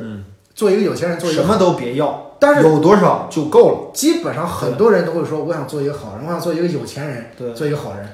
说白了就是让你做一个低欲望的人。对对无欲然后无你看求是最这好嗯些年的整体的社会价值提倡，其实也就这样，对，低欲望的，和谐的，呃，对，然后然后然后正能量的、关爱的，这个这个嗯东没西错，的是的，就所以说这些东西一放在这儿，你所有的觉醒都是无效的，没错。你知道吗？嗯，就是说白了就是在这种局面下的话，就像刚才小青年说的一样，你不要太明白。对太明白的话，你把这些东西都看透了之后，嗯，你将失去你在精神上的一个生存的一个处境。我们先不说在空间上你能不能生存，嗯嗯就在精神上你就已经无处无处对容容身了。嗯嗯，对，是因为呃，因为因为因为其实就是所谓的统治阶层是不需要这种意识形态的。嗯，就是你，所以说你看，一一般老百姓就是说你觉得蠢也好，嗯，目光短浅也好，对，没办法，嗯你以为他们不明白吗？他们都明白。就是谁都不傻，没错，就没是说错，没错。你丙叔他们家也很明白。就是比如我们过去读书的时候，你会觉得你拥有知识的权利的嗯时候，你会觉得好多人没有你聪明。嗯但后来你真的是到了一定年龄之后，你回去跟那些所谓的你认为的是，嗯呃，就是说普罗大众嗯，交谈的时候，其实他们每个人都具有自己的生活智慧，你知道吗？对，其实他们不是不知道，也不是不明白，嗯但是因为我我我我只有这样活着才最舒服，嗯要不然的话我连舒服的权利都没有了，嗯就是这样的。就是说，他其实所有的无奈都在这儿。嗯，就是就是你千万不要轻易的把把这个人最后这点儿这点儿享受嗯生活中这点儿这点儿乐子的权利给拿走的话，人家一就所以说回到这个电影里面来讲，丙叔他们一家人去朴社长他们家这个这个这个这个这个鸠占鹊巢，嗯，这个事儿从本质上来讲是一个正确的选择吗？这其实是个很大的问题。他他因其为实东西他嗯你对，因为你比比方说，如果说他们没有看到这一家人的这样的一个生存状态的话，我觉得丙叔本身的这个心理状态，他可能不会失衡，他可能仍然得过且过，或者是呃这个这个自怨自艾的就在那么一个这个这个破房子里面就那么过。你知道但吗是在这个这个过程当中，这一家四口人的心态其实产生了非常大的变化。他就是这样，就是你知道吗？就是说一开始他们没有进入这个家庭的时候，对这一家人特别会找乐子，嗯对你知道吗？对就是说别人怎么说我，我我就这样，嗯对，是吧？你说我包装不好，那顶多就是一个妻子对他的有点埋怨嘛，嗯对吧？他没有什么，没有什么这种心理上的这种这种打击的，你知道吗？对，他其实是对比产生了这样的一个心理的自我暗示，他嗯就不断的增加这种自我暗示嘛。对，对，然后就是就是他进入那个富豪家庭的时候，你会发现这个这个富贵家庭里边是没有乐子的。嗯对然后你进入这个家庭之后，那个乐子被拿走了，你被抽对走他们也没有，嗯被抽走了，就是他们说原来个人天命的那你看块儿他们也唯没一有一场性性爱的戏是发生在什么？是发生在那天晚上，嗯那两口子其实拿着一家人打岔，嗯是吧？产生那个性欲望的时候，他会拿那条内裤，拿他们身上的气味儿作为一个调剂的一个话题，对啊然后才有那点乐子，就是。 我突然发现，操，丫自己变成一家人都变成人家人家的乐子了，就是这个东西他是受不了的，其实是，没错。就是越是贫困的人，他越强调这个尊严性的东西。对，其实嗯穷人的自尊心是非常脆弱的。对就是有一句话说的很好，就是说其实富人对穷人的伤害，穷富人是体会不到的，可能就是一个眼神儿，或者是就是一个捏鼻子的动作，就会造成巨大的嗯就伤是害。我不知道，就是不是富人会想着去伤害穷人，你知道吗？呃对对对对，在在这个这个对观念里面，对我觉得可能就是是无意识的。他就就是啊说你，只是无，你比只要如无视就说，够了，呃比如对说啊我们的同学当中都有有钱的，嗯对不对？就你们同学当中，我们同学当中都有钱的。就是说，比如我们在一块儿聚会吃饭的时候，其实没有谁想要故意刺激你，或者对啊说那些，就是说我们在影视剧里边看东西，我觉得都挺假的，你知道吗？对啊，其实我就曾经遇到过一个事情，就我就是谁就不说了，是真事儿。就我一个同学很有钱，然后呢，我有还有一个同学，就我们都是同学，呃，这个家庭很一般啊。然后呢，是我这个家庭很一般的同学，曾经给这个有钱的同学去打过工，嗯就发生了一件什么事儿呢？就是这个是我听这个有钱的同学给我讲的，嗯，就说这个这个家里困难的这个同学想买他的一辆二手车，就他们家淘汰的一辆二手车，嗯只卖好像就一万块，是个很好的车，但是卖的很便宜。嗯然后呢，后来呢，好像据说是这个车被这个我这个有钱的同学的亲戚嗯给要走了，就是这个车你不要给我了，嗯他就把这个车给了他亲戚，没有给，用一万块钱的价格卖给我这个同学，嗯然后我这个这个穷同学就生气了，嗯然后这个富同学说这句话的时候那种感觉，嗯，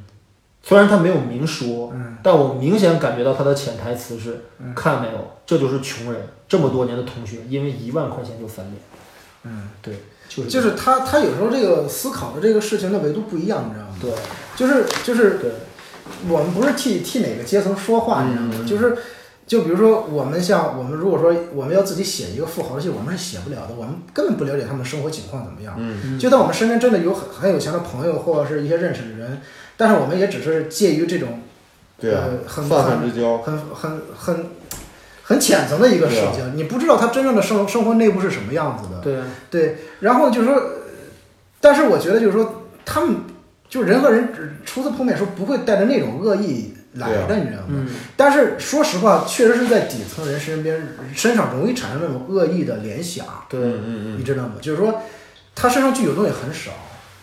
所所以说说白了，说了这么多，其实觉得这个阶层的这个问题，其实仍然我觉得可能是就是未来啊很漫长的一个阶段里面，就是一个人类的社会的一个最主要的矛盾吧。他会越来越激化、这个东西呢，可能发生在国与国国每个国家的内部，对吧？每一个国家都有两个好多的阶层，那么也可能会会发生在国与国之间，因为我们的第一世界、第二世界、第三世界国家，对吧？也发生在国与国之间里面的内部逻辑。其实，如果我们把一个国家或者一个民族等同于一个人的话，它的内部逻辑其实是比较一致的。我不是学社会学的啊，我只是随便说，但是就是我觉得这个逻辑是一致的，所以很多科幻电影里面表现出未来的社会它分化的更厉害了。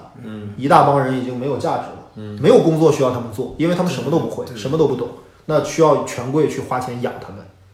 对吧？那权贵要不愿意掏这些钱怎么办？他们就会迫于饥寒交迫会反抗，嗯，那么这将会酿成新的矛盾和战争以及危机，嗯就是你知道，它呃产生阶层和矛盾的起源来自于其实人的欲望，就是说我们嗯浅层的说嘛，就是说人的欲望不断的改造这个社会，嗯然后呃呃，比如说最早的时候从农耕文明，嗯，然后进入呃这个这个这个， 总有一部分人想拿的更多，呃对，然后比如说欧洲的经历大航海时期，对，然后我、呃总有一些国家想拿的更多，然后中国地区它又经历了最后又呃大航海时期过了之后，然后进入了工业文明，嗯，工业文明，然后再往下一战、二战之后，然后整个社会从工业时期进入了这个这个，就我们所说的一个科技时科技突飞猛进，就是到现在互联网时期，就这这几次更变，嗯，人的某人的这个这个这个内在阶层其实是一直没有消除掉的。对，就是内在阶层一直没消除掉，而且我们之前老聊嘛，就是说，比如说这个基因改造的东西，比如说干细胞啊什嗯么的，这种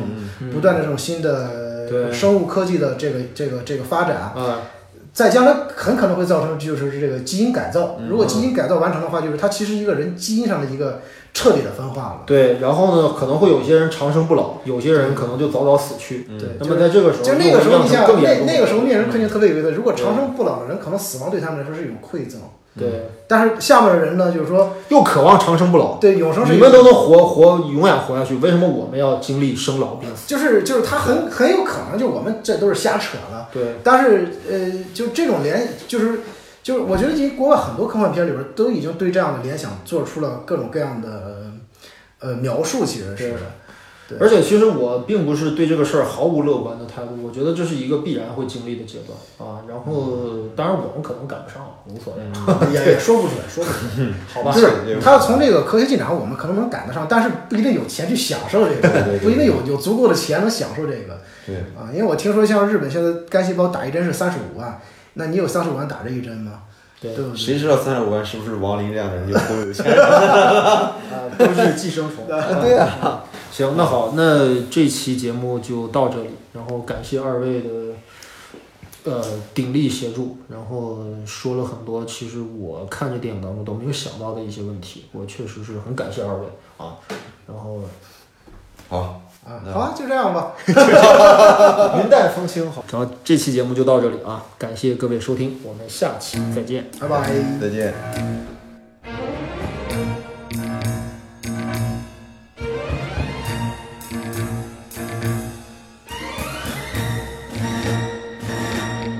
Dio voglio per me le tue carezze, sì, io t'amo più della mia vita. Ritornerò in ginocchio da te, l'altra non è, non è niente per me ora lo so, ho sbagliato con te.